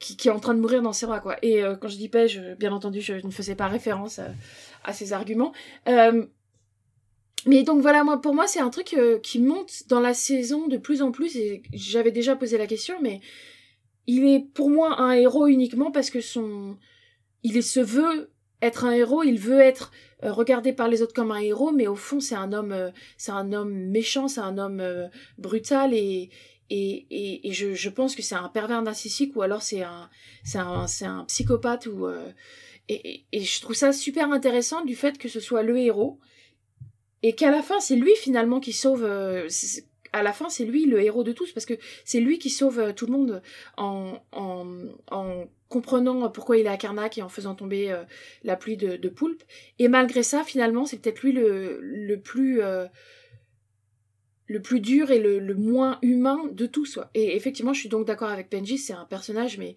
mais incroyable, incroyablement écrit et, vraiment ce- cette dualité du bien et du mal, pour moi, est, est- est formidable. Quoi. Bah, je pense euh, ce que ce qu'avait fait euh, Moore dans le comics, c'est ce que continue à faire Lindelof, c'est une critique de de l'Ubermensch, euh, enfin du, du surhomme nietzschéen euh, qui est par-delà le bien et le mal et qui qui fait des choses euh, en sachant ce que le commun des mortels ne sait pas et c'est enfin Moore le critiquait beaucoup même s'il euh, il le montrait au fait de sa puissance alors que là là effectivement enfin comme tu comme tu disais bien il, il est il est en décrépitude et on voit toute la cruauté la cruauté du gars. Moi ce que j'ai trouvé ce que j'ai trouvé intéressant dans son dans son traitement et ça rejoint enfin l'histoire du pervers narcissique c'est presque pas assez fort je trouve pour euh, pour Veidt on est euh, il faudrait lui inventer un terme mais ce, que j'ai trouvé passionnant avec lui euh, pour pour rejoindre Benji aussi c'est c'est c'est le fait que que en fait Ozymandias c'est un humain qui qui rêve d'être euh, d'être un dieu et qui tout au long de enfin du comics puis du puis puis de la série est confronté à un dieu qui rêve d'être humain et ça lui est ça lui est insupportable. Ça, ça me fait ça me fait pas mal penser à la version de, je, je sais pas qui peut-être euh, Manu ou euh, ou Corentin pourront me dire mais il y a une version enfin il y a il y a un album qui s'appelle Luthor où on voit euh, Oui. on voit la relation Luthor Superman mais du point de vue de l'ex Luthor et où il est beaucoup plus ambigu et moins justement moins diabolique il est il est dans cette idée que l'être humain devrait pouvoir euh, s'affranchir de tout et, et, et atteindre la grandeur et tant qu'il a la béquille Superman il est pas en mesure de le faire c'est vrai qu'il y a ce côté critique voilà du, du, du gars qui, qui s'estime être être un leader né et qui voudrait être Dieu finalement et qui peut pas l'être et qui sur son chemin croise un Dieu qui a pas envie de l'être et ça lui est euh, et ça lui est complètement euh, complètement insupportable d'où le fait qu'il veuille le détruire au passage quoi. Ouais. Corentin, tu voulais revenir sur, euh, sur la relation Ozymandias-Redford, qui est un peu développée dans cet épisode. Euh, non, pas vraiment. Enfin, j'ai écrit Ozymandias Redford, mais je veux dire, c'est, le parallèle entre les deux qui, m'intéresse, puisque euh, je suis assez d'accord avec ce qui vient d'être dit, en partie, euh, parce que pour moi, je, enfin, je pense pas qu'Ozymandias veuille détruire euh, le docteur Manhattan. Je pense pas non plus qu'il il cherche à ce que l'humanité s'affranchisse euh, de lui, forcément. Je pense que à mon avis, ça c'est une vision plutôt snyderienne du, du problème. À mon avis, en fait, le, le truc c'est qu'Ozymandias euh, a besoin de compter, c'est ce qu'il explique dans l'épisode précédent.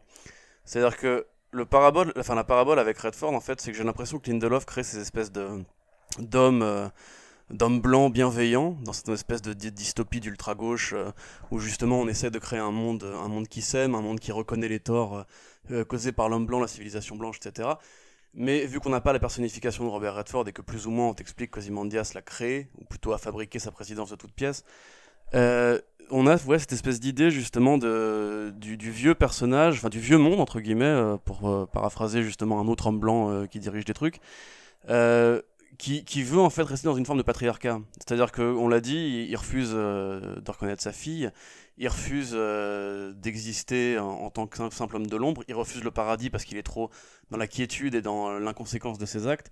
Il a besoin de diriger, il a besoin de, de contrôler, il a besoin d'exister tout simplement, hein, c'est ça, il a besoin d'exister, il a besoin en fait de, de rester cette figure tutélaire. Et euh, le fait justement qu'on n'ait pas Robert Redford euh, là-dedans, mais que Redford soit mentionné en, expliquant qu'il refuse même lui-même, donc le Redford de, la série, euh, refuse de reconnaître que Ozymandias est une sorte de père pour lui, prouve bien que justement il, a su en un sens façonner ce nouveau monde, puisque le président qu'il a engendré est comme lui un homme bienveillant, mais qui reste un monstre d'ego et qui refuse particulièrement d'imaginer que euh, ce soit pas lui qui soit fait tout seul quoi. Alors moi je vois ça en fait comme une sorte de ouais de, de comment dire de contrepoint de vue justement sur euh, tous ces, ces hommes blancs bienveillants qui essaient de prendre la parole à la place des minorités peut-être ou bien simplement justement cette espèce de figure tutélaire patriarcale qui continue d'im- d'imposer l'idée de l'homme providentiel ce, contre quoi Amour s'est beaucoup battu pour dire qu'en fait on n'a pas besoin d'homme providentiel on pense en termes de communauté euh, que les communautés qui ont été victimes de, de, de plein de trucs euh, doivent elles-mêmes prendre leur destin en main euh, et ne pas attendre qu'un mec blanc fasse les choses à leur place. Euh, juste par rapport à ce qui a été dit avant, moi je considère pas qu'Ozymandias soit un méchant euh, ni de cinéma, ni de comics, ni rien, justement, il, il- s'en défend lui-même. Il est présenté face, à l'apocalypse et il a une solution à trouver, la solution qui est cruelle et qui est dure, mais c'est une solution. Sauf que ça s'applique dans, le contexte des années 80. Aujourd'hui, au présent, justement, euh, le monde est différent, on n'est plus forcément en face de la même, de la même apocalypse, ou en tout cas d'une apocalypse qui est moins une apocalypse de belligérants armés jusqu'aux dents. Et euh, pour changer le monde, j'ai l'impression justement que ce côté castrateur qu'il a avec Ozymandias, puisqu'il le, il le castre symboliquement, il en fait ce vieux con euh, qui pète, euh, il en fait ce mec qui s'emmerde tellement dans le paradis qu'il est obligé de s'inventer des jeux de guerre où il chasse le bison. Et tout ça justement, ça montre en fait, c'est une sorte de ridicule qui s'adresse, je pense, à des vrais êtres humains, qui s'adresse simplement aux, dirigeants politiques qui sont encore là à essayer de faire de grands mouvements pour changer le monde, alors que le monde maintenant se pense plutôt par le bas. Et euh, j'ai l'impression, en tout cas, c'est ce qu'il a essayé de faire avec Robert Redford, en cassant en fait le thème, ouais, la statue Ozymandias, qui est en fait juste un être humain, un vieux pépé qui est un, un, un peu croulant, euh, le président Robert Redford qui a aucune incidence sur rien du tout de ce qui se passe dans la série, et euh, oui, la musique qu'on casse comme ça d'un coup de marteau. Et c'est, je trouvais ça assez intéressant. Maintenant, je, je vois que tu m'écris sur le drive, mais je ne peux pas te répondre en direct parce que je n'arrive pas à lire et parler en même temps. Mais du coup, oui, c'est assez intéressant. Et en même temps, euh, moi, je suis pas forcément d'accord. Bah, après, c'est pas un jugement de valeur forcément, mais je suis pas forcément d'accord avec la direction que ça prend. Pour moi, Ozymandias, encore une fois, il restait bienveillant dans ce qu'il faisait. Il était, il était dessiné par Gibbons comme bienveillant. Et ça, restait un être humain pur, avec des traits purs et qui était effectivement euh, moins que Luthor, un mec qui était pas dans, l'opposition, mais juste dans, la salvation. Euh, que là, pour le coup, je trouve qu'il il en a fait un vieux, un vieux mec blanc, certes de gauche, mais un vieux mec blanc, et ça participe de ce côté euh, tuer les élites, euh, tuer les 1%, tuer les, les figures dominantes euh, d'hier, quoi. Alors, normalement, on devait, être, on devait avoir euh, une intervention de Coco, mais on y reviendra après parce que tu as déjà commencé à parler d'un sujet sur lequel je voulais revenir.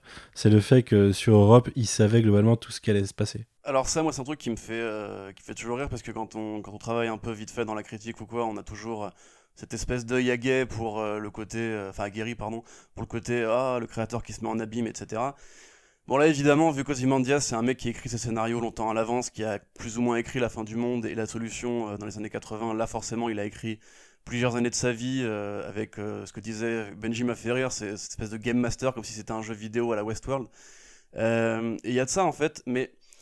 Au-delà du côté génial que ça peut re- représenter d'avoir un twist pareil, puisque c'est un twist qui est bien écrit, il y a aussi ce côté justement, euh, quand tu penses tout à l'avance, et du coup vous m'apprenez que ce n'est pas le cas, et ça m'étonne un peu, quand tu penses tout à l'avance, justement, euh, comment tu t'évites de rentrer dans une forme d'ennui, en fait. Pour moi, cette espèce de plan, je le vois comme une sorte de parabole sur Lindelof, qui est un mec qui pense toujours tout en avance, qui pense ses séries avec un début et une fin, c'était le cas pour The Leftovers aussi, euh, et qui du coup bah, se retrouve confronté à ses limites de créateur, c'est-à-dire que des fois sa création peut l'ennuyer, mais elle peut aussi partir en vrille. Et euh, là, quelque part, il y a ce côté... Ouais, enfin, il y, a ce côté... je sais pas exactement comment le, le formuler, mais j'ai l'impression, si tu veux, que Lindelof admet que tu peux pas tout contrôler, ou que si tu contrôles tout, justement, il n'y a pas de place au hasard, il n'y a pas de place à la vie, en fait. Euh, c'est la mise en abîme de Watchmen, peut-être peut-être aussi la série, puisqu'on parlait justement des éventuelles euh, interventions de DC et HBO et Warner Media dans le projet. Peut-être qu'à ce côté aussi, le créateur qui veut se faire son petit parc et s'amuser, mais au final, bah, des forces extérieures l'empêchent de réaliser son projet. Euh, et peut-être qu'aussi, bah, simplement, il y a ce côté, encore une fois, l'homme blanc qui pense que il a le contrôle sur tout et qu'au final, bah, le contrôle va finir par lui échapper et doit lui échapper. Parce que le paradis qu'il a inventé, justement, est un paradis qui est trop propre, qui, n'évolue pas, qui est hyper stagnant et qui ne fait que répéter les mêmes boucles euh, depuis des, décennies, quoi, enfin des siècles en l'occurrence. Alors, pour euh, contrebalancer un peu ça, et, euh, pour expliciter ce qui a été révélé par Lindelof, parce que c'est pas totalement clair dans, cet épisode, c'est un peu suggéré mais pas totalement. Il nous a révélé en podcast que en fait tout ce qui lui arrive depuis l'épisode 1 c'est lui qui l'a écrit. Enfin, c'est Ozymandias qui l'a écrit. C'est-à-dire que jusqu'à son procès et le fait qu'il se fasse jeter en prison, euh, c'est pas quelque chose qui arrive contre son gré, c'est quelque chose qu'il a écrit juste pour passer le temps, pour avoir une sorte de. Enfin, c'est lui qui a créé son adversaire en fait. Et euh, d'où le clin d'œil euh, de Lady Cruikshanks dans, dans l'épisode du procès, quand elle finit de réciter son, son, euh, disque, enfin, son plaidoyer, c'est qu'en fait, c'est lui qui écrit le plaidoyer, elle ne fait que le réciter, et euh, le fait qu'il soit jugé coupable, c'est pareil, c'est tout, tout, est prévu.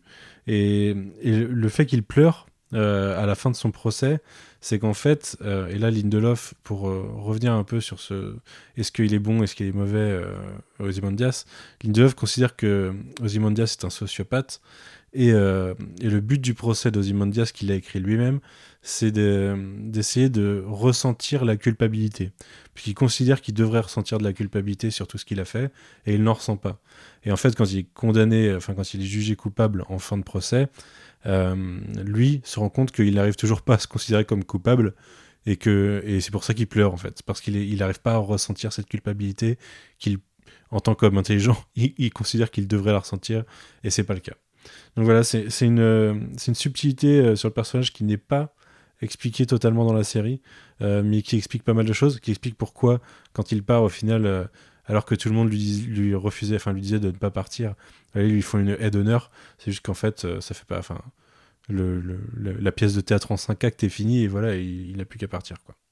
Euh, Coco, tu voulais parler du rapport à sa fille, parce qu'on a parlé de, son rejet, mais il n'y a pas qu'un rejet total. Euh, oui, euh, du coup, euh, je trouve que le, rapport à sa, à sa fille a pas mal évolué depuis euh, les, les, deux derniers épisodes. En fait, on a, on a commencé du coup à, avoir une, un lien entre les deux. D'abord, euh, euh, on a eu l'annonce que Lady, euh, était, euh, était la, la, la fille d'un des personnages marquants de, de l'univers. Elle, a pas dit son nom tout départ, mais du coup, ça nous laissait quasiment que deux que deux possibilités. Du coup, c'était soit Docteur Manhattan, soit c'était euh, c'était. Euh, on a vu ensuite Veidt parler parler d'elle comme un petit éléphant, donc euh, quand même une, euh, un rapport assez paternel. Alors que dans cet épisode, on nous montre que dès, dès 2008, il, il, se refuse vraiment à la paternité, comme euh, comme le disait un des autres intervenants tout à l'heure. Euh, moi, je trouve ça, je trouve ça assez intéressant. Euh, ça, on a une vraie évolution, évolution dans le dans le, le rapport père-fille. Et là, dans ce, du coup, dans cet épisode, là, ça évolue assez assez dramatiquement puisque au tout début euh, le le premier un des des des, des plans qu'on voit quand euh, quand quand Veidt euh, euh du coup c'est réussi à s'échapper finalement de, de de Europe. Ça va être le son son help me qu'on ne voyait pas entièrement dans dans l'épisode dans l'épisode où, où on le voyait écrire le message où on voyait un help me dit ce qui aurait pu euh, qui aurait pu être Docteur Manhattan. Et du coup on en est maintenant à euh, Help Me Daughter, donc euh, aide-moi euh, ma fille. Donc on a une appropriation de, la paternité par, par euh, au final. Et euh, dans cet épisode, du coup, on va même beaucoup plus loin, euh, puisque Veidt est la seule personne qui semble comprendre en fait sa fille et qui va même anticiper du coup le, le, les, problèmes que peut poser sa fille, puisque il comprend très bien que, en fait, au final, ça reste une, si ce n'est sociopathe, au moins une, une personne qui, euh, qui ne peut pas s'empêcher de, de, de, de vouloir être au centre de, de l'attention et du coup, qui, si on lui donne le, pouvoir d'un dieu, va, euh, va finalement euh, l'utiliser à un point qui, euh, qui n'est pas, qui, qui est à la limite du despotisme ou euh, carrément du despotisme. Et donc, il va la punir euh, pour pour la première fois dans la dans la série.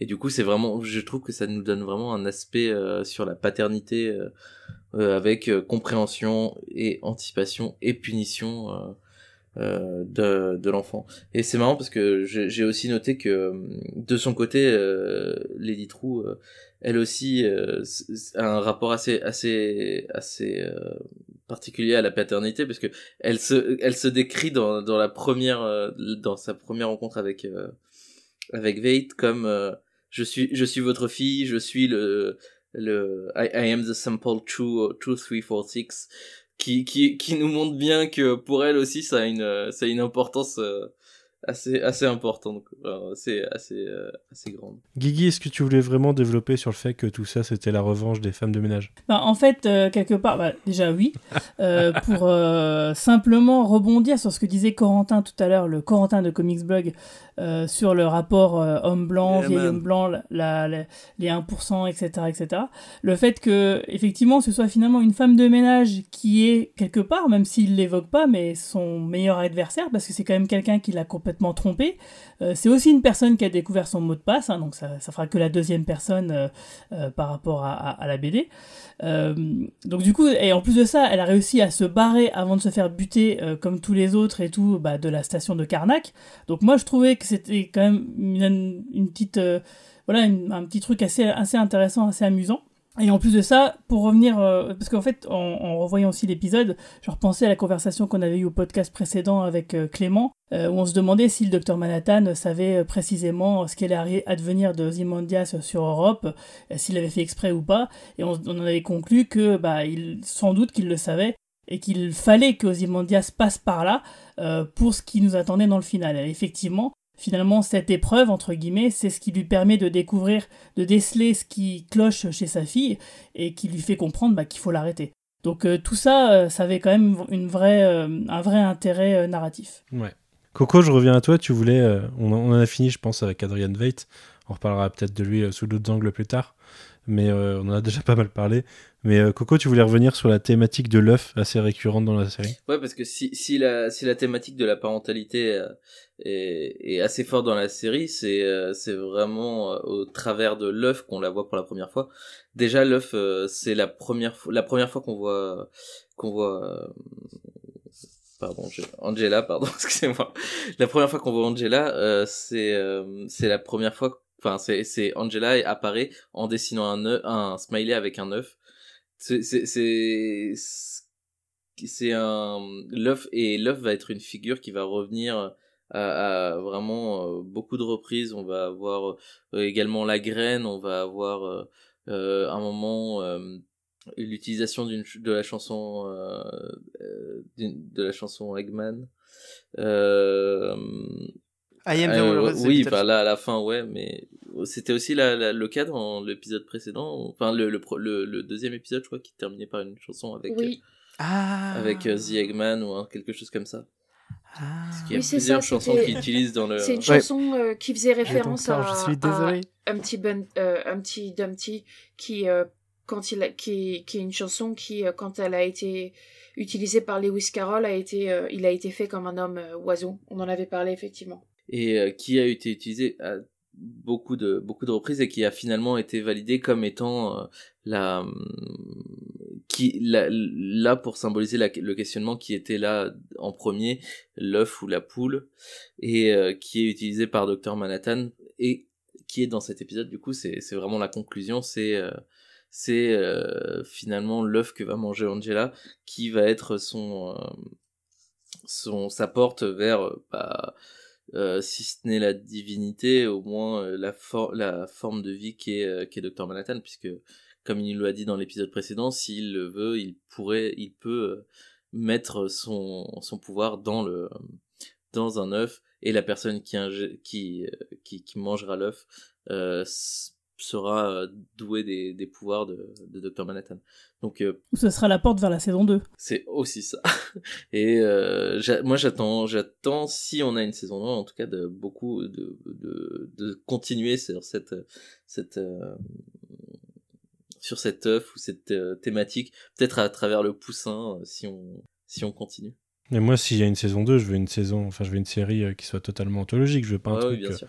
totalement lié. Oui, Enfin, oui, je dis ça euh, au 16 décembre 2019. Je sais que je changerai d'avis. On peut mais- quand même utiliser des liens des liens logiques entre les épisodes entre les, les saisons et je pense que l'œuf est une bonne euh, Ou thématique. une bonne entrée en matière. Et euh, d'ailleurs, j'en profite rapidement pour euh, préciser que dans une interview euh, publiée aujourd'hui de, de Van- euh, Vanity Fair, euh, Lindelof expliquait que euh, le comics avait le badge et la série a l'œuf. Pour eux, c'est vraiment le, le, le totem, quoi, le- le- l'objet euh, à mettre en avant sur quasiment tous les épisodes.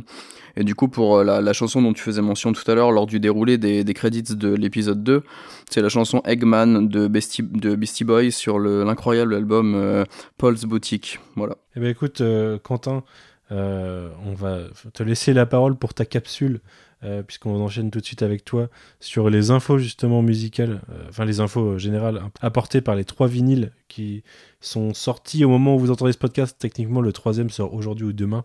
Pour nous, je sais plus, euh, ça doit être aujourd'hui, puisqu'on est le lendemain de la diffusion de. Euh, donc les trois vinyles de Reznor et, et Ross, euh, qui contenaient pas mal d'informations sur, sur la méta-histoire de Watchmen. All best wishes and encouragement. Adrian Voigt. Donc je voulais profiter de cette petite capsule de quelques minutes pour revenir euh, très brièvement sur euh, les vinyles qui accompagnent euh, la sortie des, des épisodes de la série Watchmen. Euh, donc euh, vinyle de soundtrack euh, composé par Trent Reznor et Atticus Ross, euh, duo de compositeurs euh, maintenant du groupe, euh, je pense que vous le savez, mais euh, euh, Nine Inch Nails, qui composent aussi euh, tous les deux euh, en duo pour euh, des documentaires, des films et des séries. Je pense que vous les avez peut-être déjà entendus euh, euh, chez Fincher pour les films The Social Network, Gone Girl ou Millennium.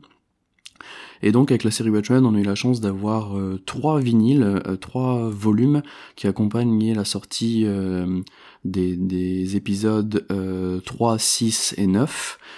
Euh, c'est vraiment trois beaux objets et euh, ils ont poussé vraiment le délire euh, euh, in-universe à fond, euh, à tel point que euh, en fait ces trois euh, très beaux euh, vinyles euh, sont accompagnés d'un livret, euh, un grand livret 8 pages très complet et euh, chacun et euh, une enveloppe chacun euh, avec dans l'enveloppe le la tracklist euh, euh, des différents euh, volumes parce qu'en fait sur les vinyles en eux-mêmes euh, au dos euh, ce sont des fausses tracklists parce que en fait ce sont des objets euh, in universe Euh, donc le premier volume euh, donc c'est le groupe fictif, fictionnel, pardon, Son of Pale Horses en tant que donc que groupe dans l'univers de Watchmen. hein. Donc le nom de- du groupe c'est Son of Pale Horses et le nom de l'album c'est The Book of Rorschach. Euh, donc c'est euh, c'est censé être donc je vais parler univers tout du long pour le, le- reste de ma petite capsule. Donc c'est euh, dans l'univers de Watchmen une réissue d'un album très controversé euh, parce qu'en fait le but de, de ce de ce faux groupe là serait été de de dénoncer un peu les mouvements euh, qui sont arrivés après la découverte du, Book of euh, Rorschach, sauf que leurs messages ont été pris, euh, si, je comprends bien le, texte, euh, ont été pris à l'envers par le, les fans et du coup ils se sont retrouvés lors de leur premier et unique, leur seul et unique concert devant une, foule de spectateurs avec des masques en fait, qui eux avaient pris le message dans l'autre sens et donc étaient plutôt des gens d'alt-right comme on a vu après dans la série avec la 7ème cavalerie. Euh, dans les infos, alors je vais pas du tout tout lister, hein. il y a tellement d'infos que ce serait vraiment trop long. Euh, dans les infos du, petit livret, on découvre par exemple que dans l'univers de Watchmen, euh, Quentin Tarantino a, réalisé un film Star Trek qui assez drôle, ce qui est assez drôle je trouve. Euh, il y a une référence au score, alors là c'est vraiment de la, référence pour les, les nerds absolus de Nine Inch Nails, mais il y a une référence au score de Quake euh, de Nine Inch Nails. Euh, on parle aussi, il y a tout un passage sur, euh, alors à l'époque, donc faut se resituer sur le fait que donc ce, premier volume est sorti après l'épisode 3, donc on avait encore beaucoup de questions. Et en parallèle du, du de l'épisode 3, on avait beaucoup d'un d'éléments sur les, les, batteries de lithium, euh, sur le, le statu quo, euh, enfin on a beaucoup d'informations sur tout ce qui était euh, Dan Dreiberg, euh, Archie, sa relation avec Laurie, on, on apprend dans, dans ce petit livret là que qu'il est en prison, etc. Alors c'est des infos qu'on avait du coup en parallèle aussi chez Pitipédia, mais je, trouve ça super intéressant que ce soit que ce soit accompagné du, du vinyle aussi. Euh, donc tout le, il y a toute une partie du, du, texte du livret qui est écrit euh, par Seymour David. Donc Seymour David, c'est celui qui avait trouvé le journal de Rorschach à la fin du comics. Euh, dans les infos un peu sympas, j'avais aussi noté que qu'il y avait Iggy Pop qui était crédité à un moment sur la fausse tracklist du coup au dos du vinyle. Il euh, y a le nom de le nom du, du, frontman, c'est Dead Chains. Donc Dead Chains, je sais pas trop comment le prononcer, D-E-S-C-H-A-I-N-E-S.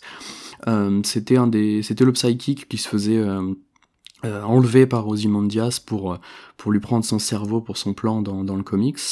Euh, dans le dans la, je parlerai pas euh, en profondeur de la musique, mais euh, dans dans ce premier volume, on a pas mal de petits passages de la série directement extraits, comme le la, la, la, tape, l'enregistrement de, de la septième cavalerie par exemple, un peu comme justement sur les soundtracks de Tarantino.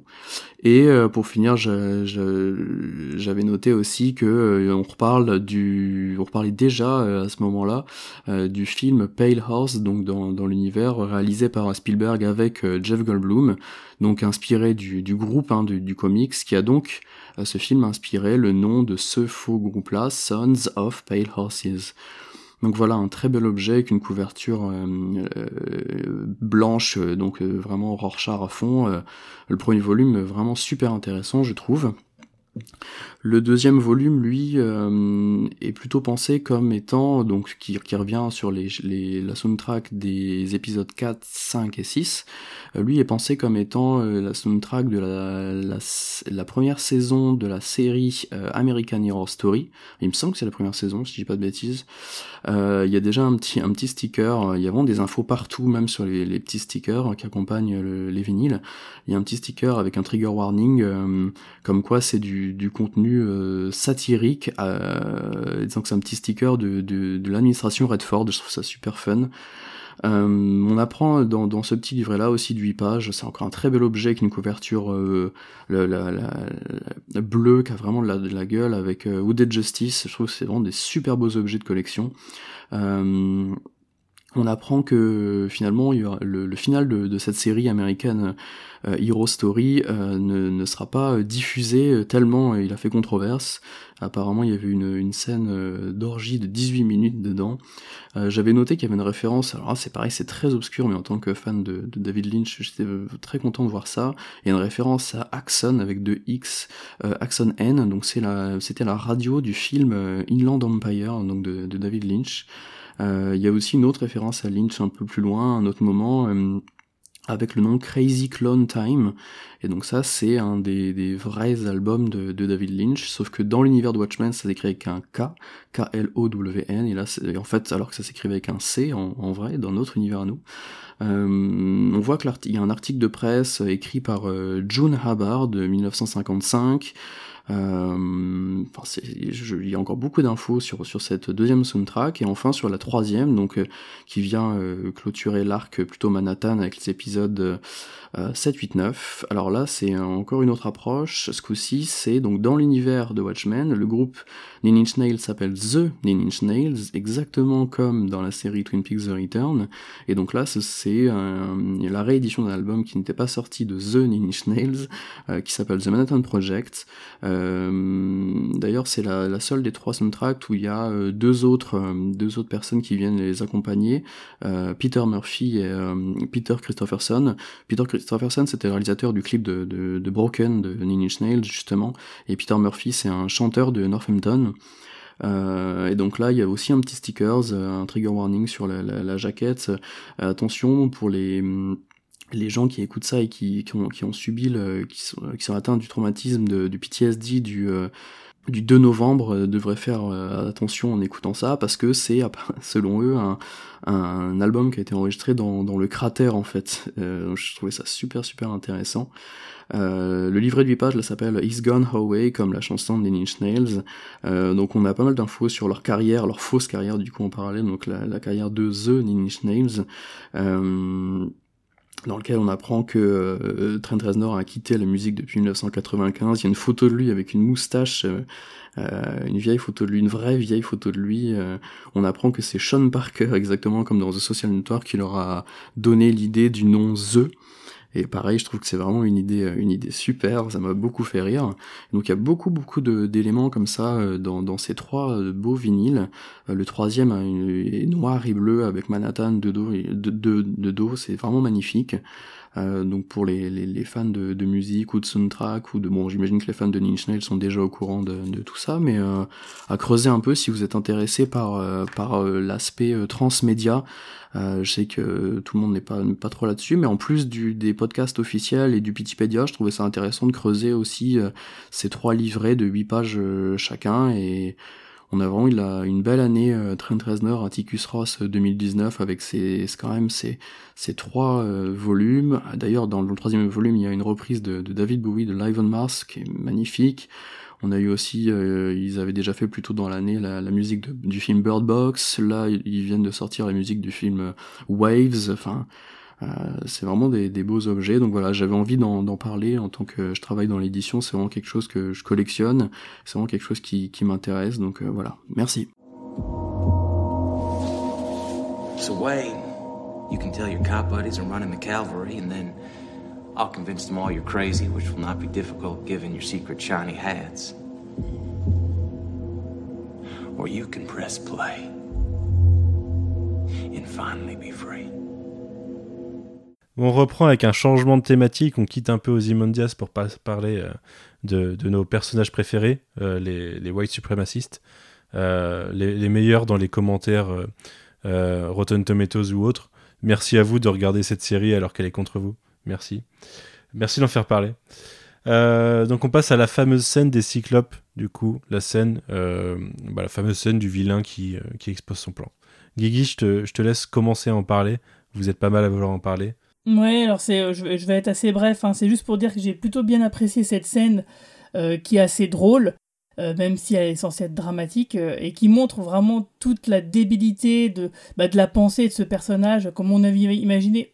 Plutôt dans la, dans la série, on imagine que ce serait peut-être un personnage qui serait nuancé, et puis en fait non, qui est complètement, euh, complètement primaire, complètement abruti, euh, qui est vraiment le raciste de base, avec euh, des, des phrases euh, qui m'ont fait plutôt rire, parce que c'est des choses qu'on entend souvent quand on suit un petit peu la politique américaine du côté des républicains, quand euh, justement le sénateur Keane, quand il commence à faire son striptease, alors c'est intéressant parce que c'est quand même un méchant qui fait, qui, qui balance son plan euh, tout en se déshabillant, donc il nous fait un petit, euh, un petit Chippendale, et euh, où il commence par dire, voilà... euh, après, le Robert Redford qui est arrivé, c'était le pantin d'Ozymandias. Ils nous ont pris nos armes et, et enfin, tous les trucs euh, qu'on entend régulièrement. De, The du Tuco côté, bah, Ouais, c'est ça. ça m'a fait plutôt rire. Ça m'a fait vraiment plutôt rire. Et, euh, et puis bon, bah, le fait que Laurie, bah, elle se laisse, s'en laisse pas compter pour autant, même si effectivement elle est un peu fébrile quand Docteur Manhattan arrive.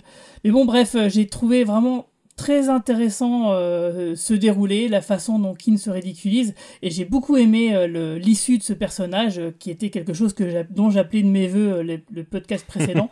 Donc je suis vraiment très content qu'ils aient fait ça, parce que c'est vraiment, ça m'a fait rire. Et quand, quand Laurie, elle donne un coup de pied, quand des espèces de...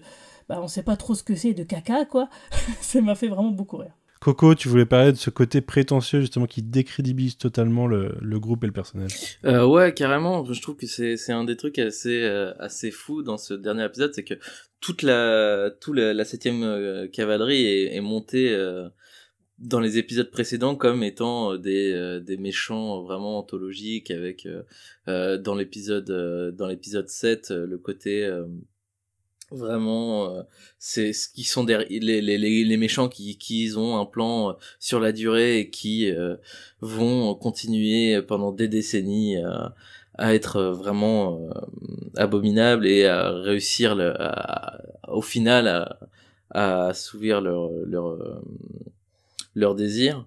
Et là du coup on arrive sur sur euh, vraiment sur une une scène où euh, les méchants sont enfin les, les méchants de la septième cavalerie sont vraiment tellement caricaturales et, euh, et, et par leur euh, par leur prétention que que c'est c'est vraiment vraiment assez assez marrant et assez euh, ridicule on ça, ça les décrédibilise totalement. Ou justement comme tu disais euh, Guigui euh, le, le le le striptease en plein milieu du discours et, et, euh, quand Angela arrive et, lui dit que que euh, non mais faites pas ça euh, Lady True euh, c'est euh, c'est très bien que euh, que vous faites ça et, elle est partout vous utilisez sa technologie.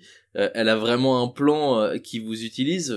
Franchement ne faites pas ça et et lui qui ah mais non on est vraiment la race supérieure on est le on est là pour pour pour établir l'ordre juste pour récupérer tous nos nos nos euh, nos privilèges. Je trouve ça assez assez magnifique de, de justement là où on pouvait euh, on, on pouvait croire qu'au tout début de, de de la saison que qu'on allait parler vraiment de de d'un enfin de racisme d'une manière super sérieuse au final le le, le racisme est, est- est- est- le raciste surtout est vraiment euh, vraiment totalement désamorcé c'est vraiment un- une une figure grand guignol à la fin de à la fin de la série Mm. Mais du coup, pour toi, c'est bien ou c'est pas bien? Euh, Enfin, je trouve que c'est bien parce que justement ça, ça, enfin, ça remet le. Enfin, alors d'un côté c'est, d'un côté ça pourrait être euh, assez compliqué à, à, à gérer, mais je trouve qu'il le fait tellement bien et que le, euh, le la, la, la gestion de, de, enfin, c'est, c'est qu'au final le, le, le racisme, le raciste est, est le méchant, mais euh, au fin, mais va, va, va se retrouver de toute façon euh, balayé par, euh, par l'esprit du temps. Et moi j'ai l'impression que c'est quand même une vision assez optimiste euh, derrière ça et pas tellement euh, pour balayer en disant non mais euh, de toute façon c'est pas très grave le racisme. Non, moi, je suis d'accord avec ce que tu, enfin, ton- avec ton analyse effectivement. Maintenant, le problème, c'est que moi, je regarde pas Watchmen comme je regarde Rick and Morty ou South Park ou voilà. Enfin, je, sais que les racistes sont les méchants entre guillemets. Et surtout, je trouve qu'il y a un vrai. On a parlé tout à l'heure, je crois que c'était Clément qui, parlait du décalage entre Daredevil saison 1, enfin, saison 1, épisode 1 et saison 1, épisode 12 ou 13. Et euh, j'ai envie de comparer ça par exemple au traitement du Kingpin, qui euh, au départ justement est un personnage qui est assez nuancé, menaçant, froid, calculateur, qui a toujours 15 coups d'avance. Et à la fin, c'est juste le bourrin de service qui pète des gueules, qui s'évade de prison, etc. Et euh, là, c'est un peu la même chose, c'est-à-dire que furtivement, sur mon, la longue route qui m'a ramené du trajet du, du cinéma à la maison, j'ai revu l'épisode 1, euh, enfin en accéléré. Je trouve par exemple que la scène du départ avec le policier noir qui ne peut pas activer son flingue et euh, cette peur réelle du tueur isolé, du tueur blanc, du white suprémaciste euh, qui tous les jours terrorise les États-Unis, euh, on sort quand même d'un- été particulièrement meurtrier de ce côté-là, était beaucoup plus intéressante, beaucoup plus intelligente et justement rentrait beaucoup mieux dans ce message qui est distillé jusqu'à l'épisode 6. Euh, et là, pour le coup, alors d'une part, je trouve généralement le- l'intrigue de cet épisode assez ridicule, puisque c'est juste. Euh, Il y a, un- personnage qui a des pouvoirs, moi je le veux parce que si, moi je le veux parce que ça, enfin c'est un MacGuffin géant, le docteur Manhattan. Et là, en l'occurrence, euh, c'est vraiment juste leur plan, il, est- nul. Euh, je trouve qu'il enfin, il y a un côté anti-Trumpiste évident. Enfin, c'est pas voilà, c'est pas c'est enfoncer une grande porte ouverte que de dire ça. Et je comprends très bien que Lindelof préfère tourner ces gens-là en ridicule plutôt que plutôt que de les affronter, on va dire sur le plan idéologique. Mais le problème, c'est que le racisme, c'est pas un problème qui date d'aujourd'hui. C'est très vieux. Euh, en l'occurrence, là actuellement, je dirais pas qu'ils sont à la tête du pouvoir parce que euh, je vais me faire engueuler, mais ils sont à la tête du pouvoir, aux États-Unis en tout cas. Et moi, je trouve ça vraiment euh, pas dangereux, mais bête de vouloir justement en faire une blague, de faire juste de ces mecs-là des, personnages rigolos ou, euh, enfin ridi- ridicules et donc ou ri- rigolos dans leur ridicule.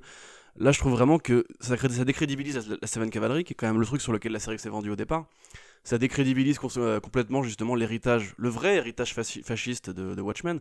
J'aurais pas été contre qu'ils parodient les vidéos YouTube débiles euh, qui se font sur pourquoi Watchmen est devenu woke aujourd'hui, oh là là. Mais là, en l'occurrence, je trouve vraiment cette scène avec Keane euh, qui se fout à poil, en slibard, qui fait yiha comme un cowboy. Enfin, il n'y a aucune réflexion, il n'y a aucun propos, c'est vraiment répéter des arguments que tu trouves sur Internet. Alors certes, ces arguments existent, il ne les a pas inventés, hein, je suis bien d'accord avec ça.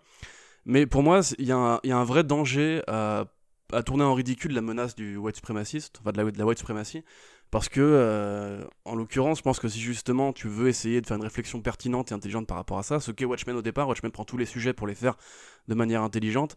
Là, on est vraiment face à une bande de clowns euh, qui sont juste ravis de pouvoir euh, massacrer euh, du noir et de la femme, quoi.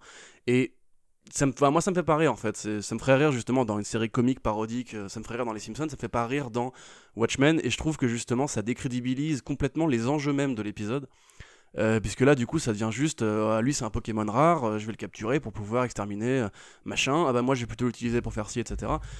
Et ouais, j'attendais plus que ça, d'autant qu'en plus, il ramène le Papakin. euh, qui euh, du coup bah, est quand même le mec qui a fait interdire le super-héros au début, donc on pourrait se dire qu'il y a une sorte justement de message avec le masque et tout. Mais ouais, enfin, je trouve que du coup, en fait, cette série manque de méchants, ou plutôt elle manque de méchants crédibles, et qu'en fait, les seuls méchants que tu vois vraiment sous leur vrai jour, la vraie White Supremacy, c'est celui de celle, celle de l'épisode 6, avec justement les cyclopes, le complot, la façon dont ils sont instillés dans toutes les couches de la société, dans le capital, dans la police, où ils sont vraiment violents, ils sont vraiment menaçants. Et là, pour le coup, moi, cette, cette parodie, je la trouve vraiment euh, malvenue. Et euh, non seulement ça me fait pas rire, mais en plus, euh, je, vois très bien à qui il s'adresse et je vois très bien ce qu'il veut faire, mais je trouve que c'était pas l'endroit ni le moment, et certainement pas dans un épisode de fin, quoi.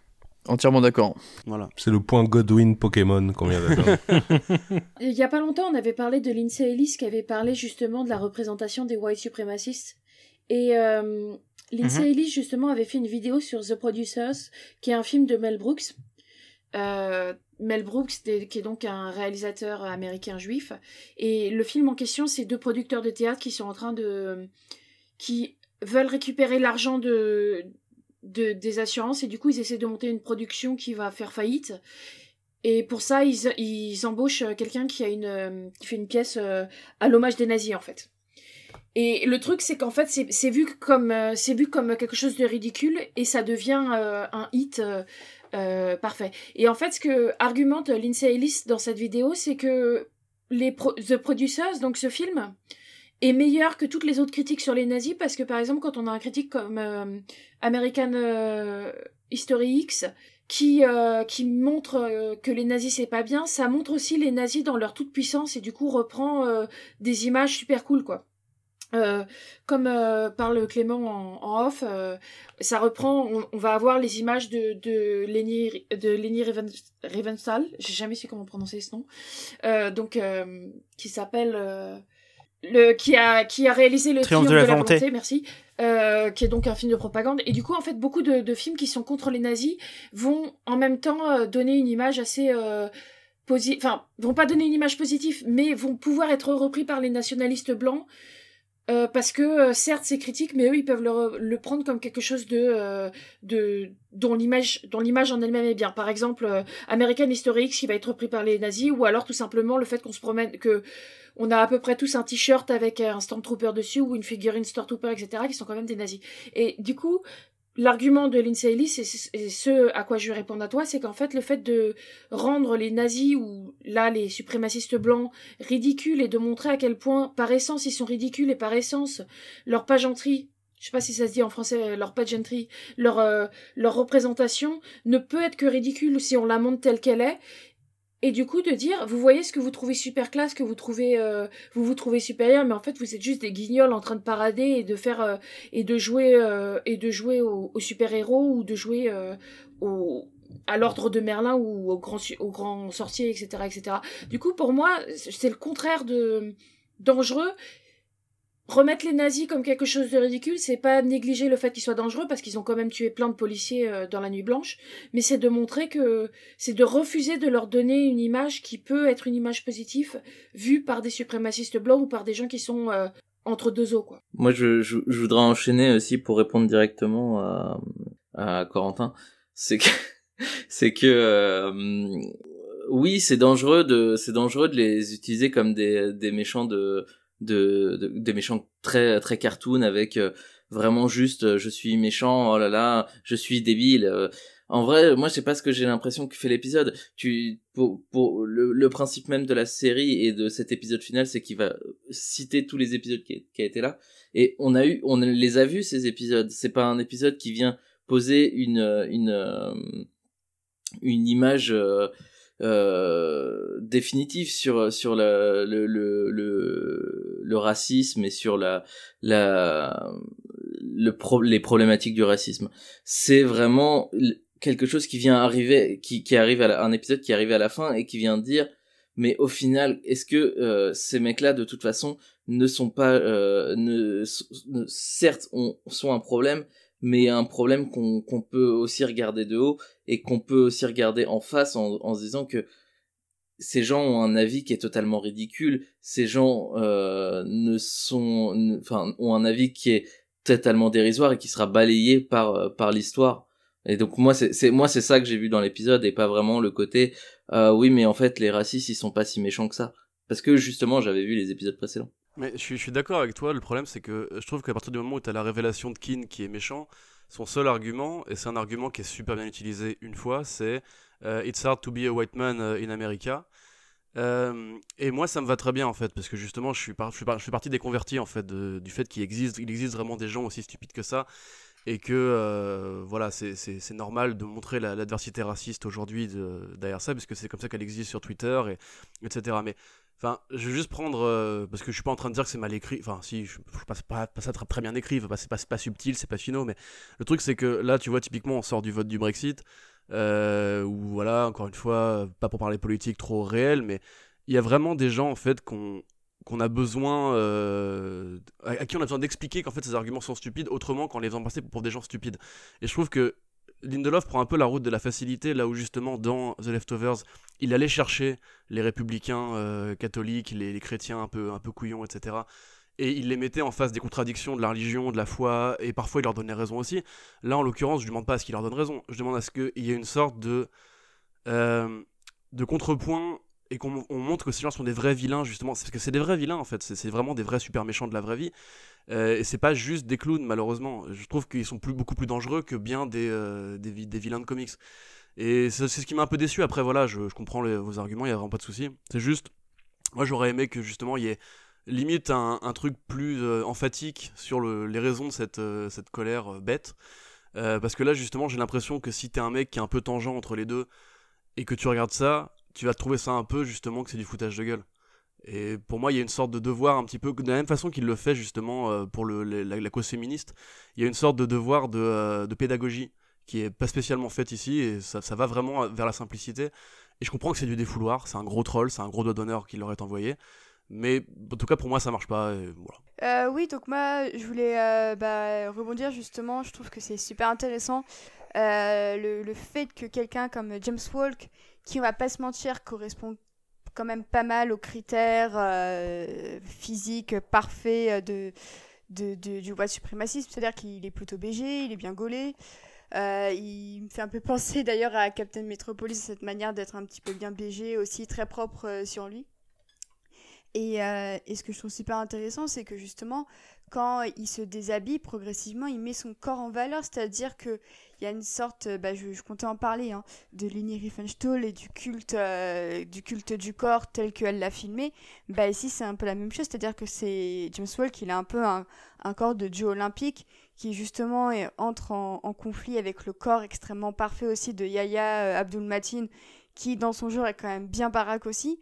Du coup, on a voilà, et qui sont bien membrés comme, euh, comme le, le, le, mime Corentin à côté de moi.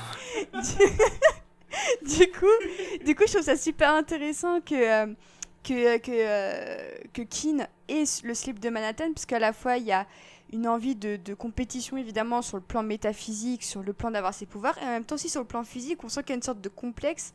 Et euh, justement, cette, cette réplique euh, I'm going to be a god, showing my dick in everybody's face is a bit overkill, on sent qu'il prend vraiment tout au premier degré, qu'il pense que Manhattan exhibe euh, sa, sa tub parce que euh, il le peut alors qu'en fait non c'est juste que Manhattan n'a aucune conscience en fait.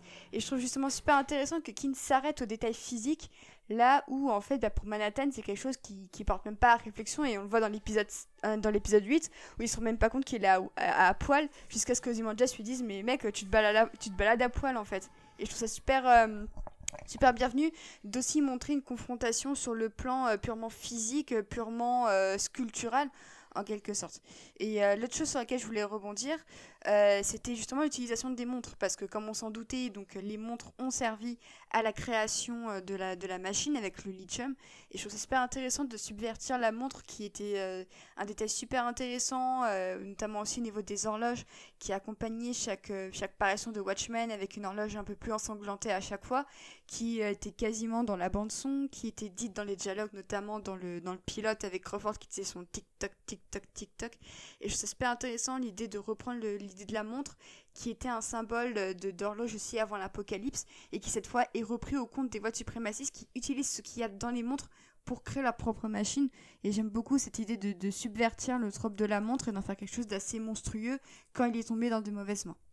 Et un dernier truc aussi, c'est l'apparition du papa, euh, du, du, papa du, de Sénateur Keane, euh, parce que c'est quand même une figure très importante du comics originel, puisque c'est lui qui interdit euh, les super-héros, et le fait de le voir euh, à l'œuvre assister au entre guillemets prodige de son fils, c'est quelque chose d'évidemment assez ironique, surtout quand on connaît le, le destin de ces deux-là. Voilà. Ok.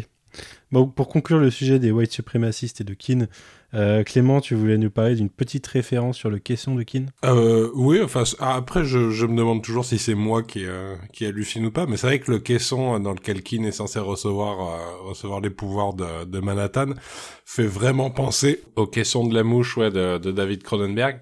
Enfin, il, a une esthétique quand même qui est très particulière et qui est pas du tout raccord avec la cage et tout le reste, et d'autant que ça se finit en, en, en body horror avec la liquéfaction de son corps. Alors moi, j'aurais préféré un truc plus vénère à la Akira, enfin qui sorte et qui qu'on voit qu'on voit vraiment qu'il en est chié un maximum, que son ego euh, que son ego euh, remonte à la surface et se voit physiquement. Mais là, c'était déjà pas mal et c'est vrai que je pense qu'il y avait euh, il y avait une, une, référence claire à Cronenberg. Ok. Bah, écoutez, on va passer à un autre sujet. Un sujet qui, pour moi, euh, petit avis personnel, a été un peu maltraité dans cet épisode, et même depuis 2-3 épisodes, puisqu'elle est globalement assise sur une chaise à balancer des punchlines, mais qu'on lui donne pas beaucoup d'action. C'est Laurie fucking Blake, euh, qui était arrivée en force en début de, saison, mais qui euh, a été un peu mise sur la touche sur la fin, même si elle est toujours, toujours très, très piquante. D'ailleurs, elle ne vit quasiment plus que par ses interactions. Et Clara, tu voulais parler de ses interactions avec les autres? Oui, tout à fait. Effectivement, euh, en fait, elle sert un peu à rien. Même à la fin, euh, elle est attachée à une chaise et euh, à partir de là, elle sert pas à grand chose. Mais par contre, je, à chaque fois qu'elle parle à quelqu'un, à chaque fois qu'elle a une interaction, moi j'ai un plaisir euh, complet en fait. Euh, par exemple, quand euh, elle parle à Ozymandias et qu'il y a tout le truc où elle dit I haven't said shit et il est et, et l'autre lui fait quoi? T'étais enfin et que Looking Glass lui demande si elle était au courant, est-ce que c'est le FBI et, et que Ozymandias il, lui comprend pas qu'elle lui demande t'es dans le FBI. Excusez-moi, je il est tard. Enfin bon, toutes les interactions entre eux, le fait que la manière dont elle parle à Ozymandias qu'elle a pas vu depuis 20 ans, mais ils se parlent comme si c'était vu la veille, ses relations à Looking Glass et tout sont des... En fait, euh, je, je, je, me, font me font adorer Laurie, me donne envie de voir une, une sitcom avec elle euh, et Looking Glass, ou alors euh, un Wooden It avec Laurie et Looking Glass qui vont, qui vont résoudre des, des crimes. Mais effectivement, en fait, j'ai eu énormément de plaisir à la voir à chaque fois qu'elle était à l'écran, mais effectivement, elle n'est pas très très utile et c'est un peu dommage. Parce que déjà dans, dans le comics original, il me semble, elle, avait, elle, elle était aussi mise un peu de côté comme juste euh, un, la copine de Manhattan et la raison pour laquelle Manhattan décide de faire quelque chose en fait. Corentin, toi tu voulais, enfin Coco, excuse-moi, Coco, tu voulais euh, en, en dire un peu plus sur ses interactions avec Looking Glass justement. Euh, moi, je- j'ai trouvé que même si c'est vrai que pendant les pendant les euh, pendant du coup la, la première la, la scène de où elle est attachée, elle est pas très utile. On a, elle, réussit à avoir une présence, euh, notamment parce que justement elle interagit beaucoup avec euh, avec Looking Glass, que que c'est toujours des des, euh, des des vraiment des, je trouve que le, le duo fonctionne parfaitement et c'est d'ailleurs on va quelque chose qu'on va retrouver un peu plus tard parce que quand quand elle est quand elle est libérée qu'ils sont qu'ils ont été qu'ils ont été téléportés euh, à Karnak, euh, on, retrouve à nouveau le, un, duo qui est vraiment euh, qui est vraiment super fonctionnel.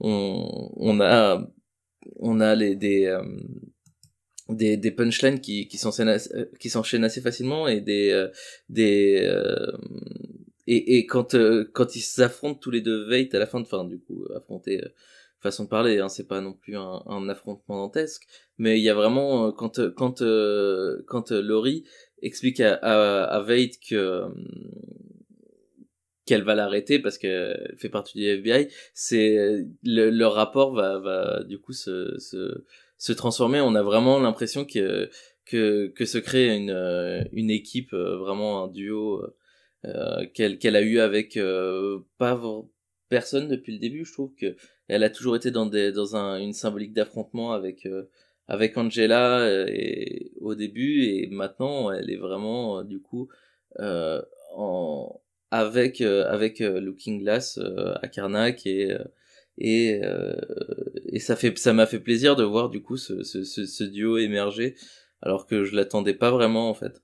Bah là, moi, du coup, je suis, je, je me enfin, je suis pas trop d'accord parce que moi, je trouve que ça marche pas du tout, euh, mis à part le, running gag et comme tu dis, le- les, échanges de punchline, je trouve qu'il y a aucune profondeur à- aux propos de chacun, en fait, même par rapport au, je pourrais même in- incorporer Ozymandias à ça, c'est que quand on les voit tous les trois sur Karnak, je trouve que c'est que du, fonctionnel, euh, sur bah vas-y toi tire telle tire telle manette tire euh, tel tel appuie sur tel bouton euh, machin mais euh, j'arrive pas à croire au alors je suis peut-être trop attaché au personnage de de Wade mais j'arrive pas à croire qu'il puisse euh, euh, interagir et réagir comme ça aussi bien par rapport à, à l'endroit où il est que le fait qu'il soit avec Ozymandias après avoir vécu tout ça dans dans sa vie perso à lui et, et même par sa relation par rapport à Laurie par rapport justement au fait qu'elle l'ait forcé à, au cactus là qu'elle l'ait- forcé à, mentir à sa collègue et tout je,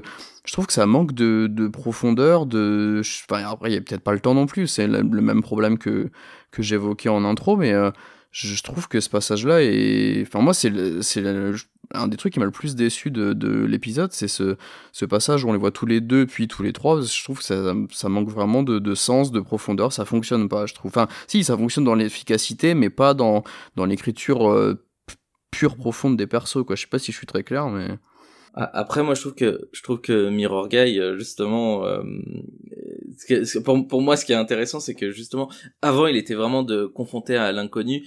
Il avait subi ça, il savait pas ce qui se passait, et là, en fait, il a la preuve que tout ce qui se passe a un, a un sens, même si c'est pas celui qui qui l'attendait, même si c'est pas celui qu'il pensait être vrai. Je trouve que là, il est confronté à la réalité, et je pense que du coup, pour moi, ça explique ça explique aussi grandement son ses réactions, c'est que avant il était il était dans la paranoïa, maintenant il sait que que ce qu'il a vécu hum, est vraiment euh, est vraiment euh, une suite logique en fait. Ok. Scène, tu voulais revenir sur euh, l'absence de relation avec euh, Dr Manhattan dans cette scène. Ouais, parce que c'est quand même euh, l'un des enjeux de l'épisode 3, mine de rien, parce que l'épisode 3, c'est quand même un, dialogue entre, entre Laurie et Dr. Manhattan, même si on, on réalise aujourd'hui qu'il n'y a jamais eu de, de, dialogue. Et d'ailleurs, quand il y a eu la révélation à la fin de l'épisode 7, je- ça m'a fait re- revoir en question euh, tout- toute ma perception de l'épisode 3 euh, d'un point de vue assez, assez génial. Euh, c'est vrai que, que on pouvait s'attendre quand même à au, moins un mot échangé entre les deux. Là, en l'occurrence, Laurie voit devant elle Dr Manhattan, elle est aussi choquée euh, que, que tout le monde, a raison. Mais ensuite, c'est tout. Et euh, on se dit que pour quelqu'un dont le- l'épisode centrique tournait autour de l'idée même d'aller euh, bah, à l'église, parce que mine de rien, la, L'imagerie de l'église était quand même assez validée par l'épisode 7. On voit clairement que Lady True se servait euh, de, de, ces machines comme autant de, de, de, réceptacles à prière euh, un peu plus technologiques que la simple église. Mais euh, c'est vrai que quand l'épisode de Laurie tourne autour d'un dialogue avec Manhattan, euh, et qu'au final, bah, on se rend compte qu'il n'y a, a eu aucun euh, payback à tout ça, c'est vrai que ça m'a un peu frustrée parce que même sans attendre un dialogue de 15 minutes entre les deux, parce que Mm. à mon sens, leur histoire est terminée, hein, donc il n'y a pas plus grand chose à dire. Mais c'est vrai que quand on repense notamment bah, au, au, au dildo qui s'appelle en plus Excala- Excalibur, donc Excalibur, quand on repense bah, à la structure même de l'épisode 3 qui, qui est un dialogue, on peut se dire que ça reste un peu frustrant qu'il n'y ait pas eu au moins un mot de conclusion, même si je comprends qu'il voulait pas forcément impacter le peu de scènes et le peu d'interactions qu'il y avait entre Angela et Manhattan, parce que c'est quand même ça, là, l'histoire d'amour principale de, de, de la série, c'est quand même Angela et Cal, et non pas Laurie et John. Mais euh, c'est vrai que j'aurais aimé un petit mot entre les deux, parce que je pense qu'en plus ça aurait permis à Laurie de vraiment clore cette, cette partie-là, parce que tu as l'impression dans l'épisode 3 qu'en fait pour elle c'est pas totalement terminé. Et le dildo en est une preuve parce qu'en plus c'est son ex qui lui fait le dildo, donc il y a vraiment un, truc assez assez euh, assez curieux dans cette dynamique. Et je trouve qu'elle a pas de elle a pas de, de fin propre et ça m'a un tout petit peu déçu. Ça ça ça m'a pas forcément altéré ma, ma perception de l'épisode, mais c'est vrai qu'en y repensant, tu te dis que l'épisode 3, bah au final euh, c'est c'est- c'est vraiment un un coup d'épée dans l'eau pour Laurie quoi. Un coup d'Excalibur dans l'eau. Mais euh, non, bah, moi je voulais, euh, je voulais carrément joindre ma frustration à celle d'Océane et Quentin parce que ouais, je trouve que, enfin, je trouve les personnages de, de Glace et de et de Laurie extrêmement bons dans la série. Et là, euh, enfin. Il y a pas une il y a pas une réplique maligne c'est que effectivement c'est que du fonctionnel ils sont envoyés là où il faut qu'ils aillent. Et du coup et, ce qui est encore plus rageant en fait c'est à la limite bon si si on se disait bah oui il y a pas la place pour euh, pour pour pour clore les intrigues de ces personnages euh, je, je comprendrais. Mais là ils, ils sont mis en situation où ça donnerait potentiellement la, le, le, la scène qui permettrait de boucler, en tout cas de enfin métaphoriquement ou symboliquement leur, leur, leur évolution, leur arc psychologique. On a littéralement Laurie qui se retrouve face à Manhattan, il se passe rien. On a on a euh, Looking Glass quand même qui qui est qui est téléporté dans l'endroit euh, où ce où son euh, comment dire où le projet qui qui terrorise sa vie et qui l'oblige à vivre comme un reclus a été inventé et mis en branle et fonctionne. Enfin et il y a pas il y a même pas une réaction. On le voit il est surpris quand il est à Karnak et puis c'est tout. Enfin ça aurait été des moments où euh, les personnages de, de euh, pourraient justement affronter leur trauma. Et en plus la série ne parle que de ça hein, c'est comment euh, comment gérer un trauma initial pour continuer à avancer dans la vie. Et là il y a littéralement des scènes qui sont où tout est en place pour que ça soit fait mais c'est pas fait et on passe à autre chose. Et moi c'est ça que j'ai trouvé mais alors vraiment horriblement frustrant euh, enfin comme disait effectivement Océane et Quentin ça, ça ça a tendance à plus m'énerver que si on me les avait enfin si si les personnages avaient disparu euh, au détour d'une scène et puis qu'on les revoyait pas bon j'aurais trouvé ça euh, dommage mais mais tant pis. Là ils ont ils ont tout ils ont tous les outils pour faire quelque chose et ils le font pas. Et ça c'est vraiment ça qui m'a frustré quoi. Ouais. D'une façon générale, je suis très frustré par l'utilisation de Laurie dans cet épisode. Et euh, c'est le, c'est à la rigueur le seul personnage que je voudrais voir dans une saison d'après. Euh, je voudrais O- Ozymandias ou euh, bah, Manhattan du coup non, mais Ozymandias, euh, il peut rester dans son coin. Autant, euh, autant Laurie, j'aimerais bien la revoir, ne serait-ce que pour avoir un- Ouais. une meilleure conclusion et peut-être la voir en Faut rapport avec. avec Dan. J'aimerais Avec beaucoup Dan. la revoir Exactement, avec Dan ouais. parce qu'il est pas mort, on le sait. il- et même si euh, et Lindelof a vraiment pas fermé la porte à ce qu'il apparaisse un jour dans une euh, éventuelle euh, prochaine saison? Donc moi je pense clairement qu'il y aurait vraiment un truc à, à faire avec euh, Laurie et Dan. Mais moi, je suis, je suis team Manu sur le côté. euh, J'aimerais une série anthologique et euh, on- je pense qu'on en parlera peut-être en conclusion. Mais si limite il fallait imaginer la suite, j'avoue que tous les Pitipédias sur leur euh, relation pendant dans les années 90, ce serait un bon truc à ajouter. Le problème, c'est qu'il faudrait recast, euh, faudrait recast Jean Smart et j'en suis pas capable. Au moins, il n'y a pas le côté euh, catfight, enfin girl fight entre Laurie et, euh, et Angela, quoi. C'est c'est le. Ça, je suis assez d'accord. Moi, j'avais, c'est quelque chose qui me faisait très peur. le- L'affrontement pour, euh, pour, euh, pour, euh, Mais Manhattan. effectivement, moi j'aimerais bien voir euh, le hibou et, euh, et en savoir plus sur sa relation avec le hibou parce qu'elle a l'air en même temps euh, d'être toujours attachée à lui euh, sans pour autant, enfin, tout en, en ayant un dildo de Manhattan, par exemple. Donc, euh, s'il y avait une saison 2, euh, euh, effectivement, j'aimerais bien voir ça. Mais écoutez, on passe à notre cinquième capsule, celle de Benji, et on revient tout de suite.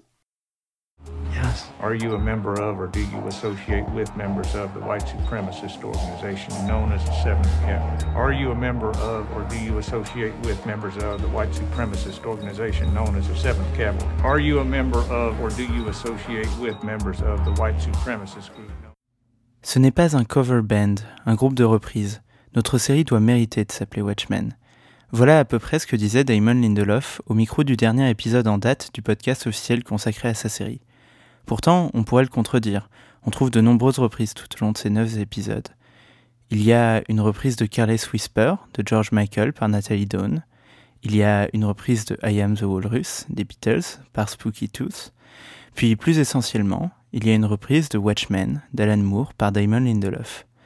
Lindelof reprend des personnages, des archétypes, il reprend une partie de la structure et des thèmes des douze numéros du comic book original, mais le plus important selon moi, et c'est ce que devrait faire toute bonne reprise, il se réapproprie le matériau, il apporte sa pierre à l'édifice tout en en conservant l'esprit.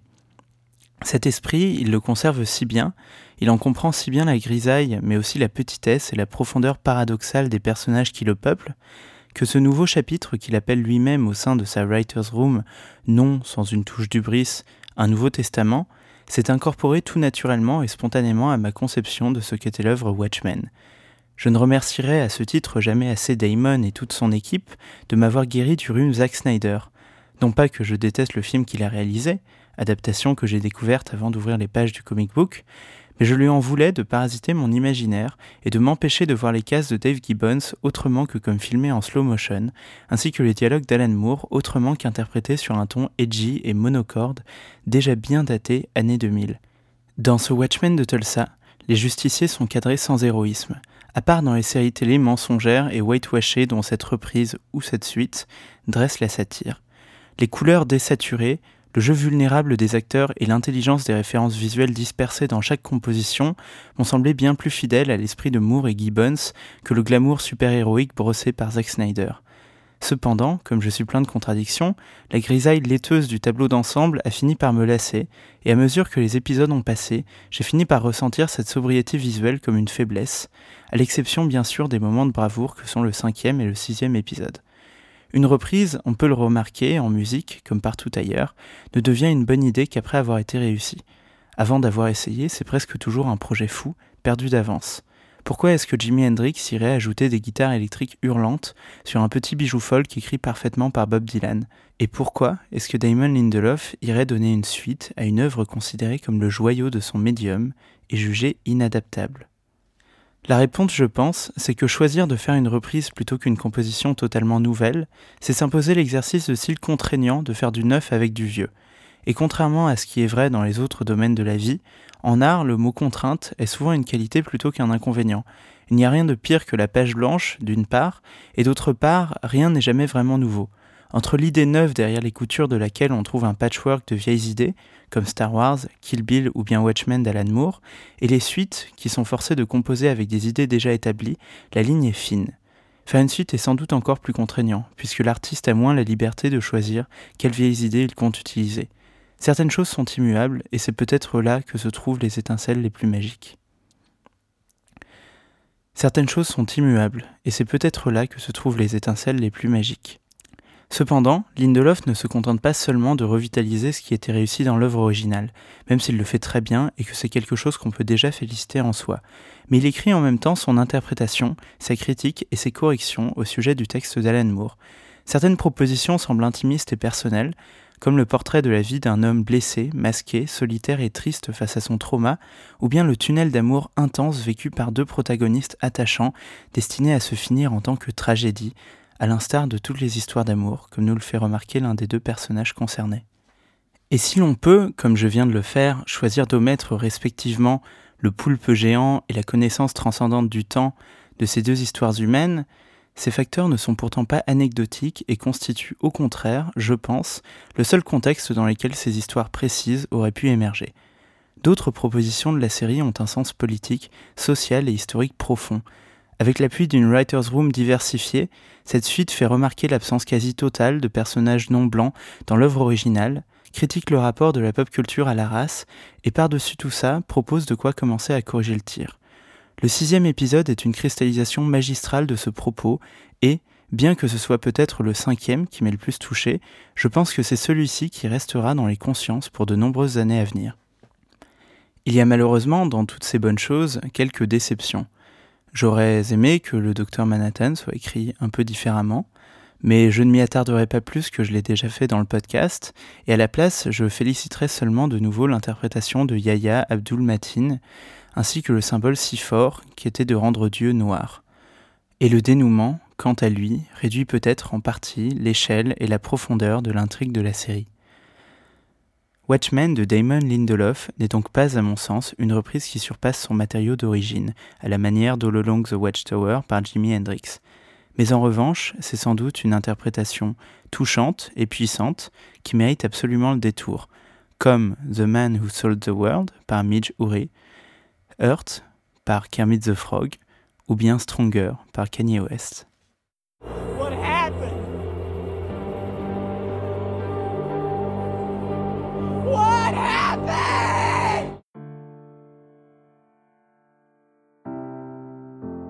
Si à la base ce podcast devait être diffusé d'un seul et même bloc, il s'avère que nous nous sommes un peu trop laissés euh, aller à nos élucubrations et qu'il atteint une, durée qui ne nous permet pas de le diffuser en un seul bloc sans réduire trop la qualité euh, audio du, fichier.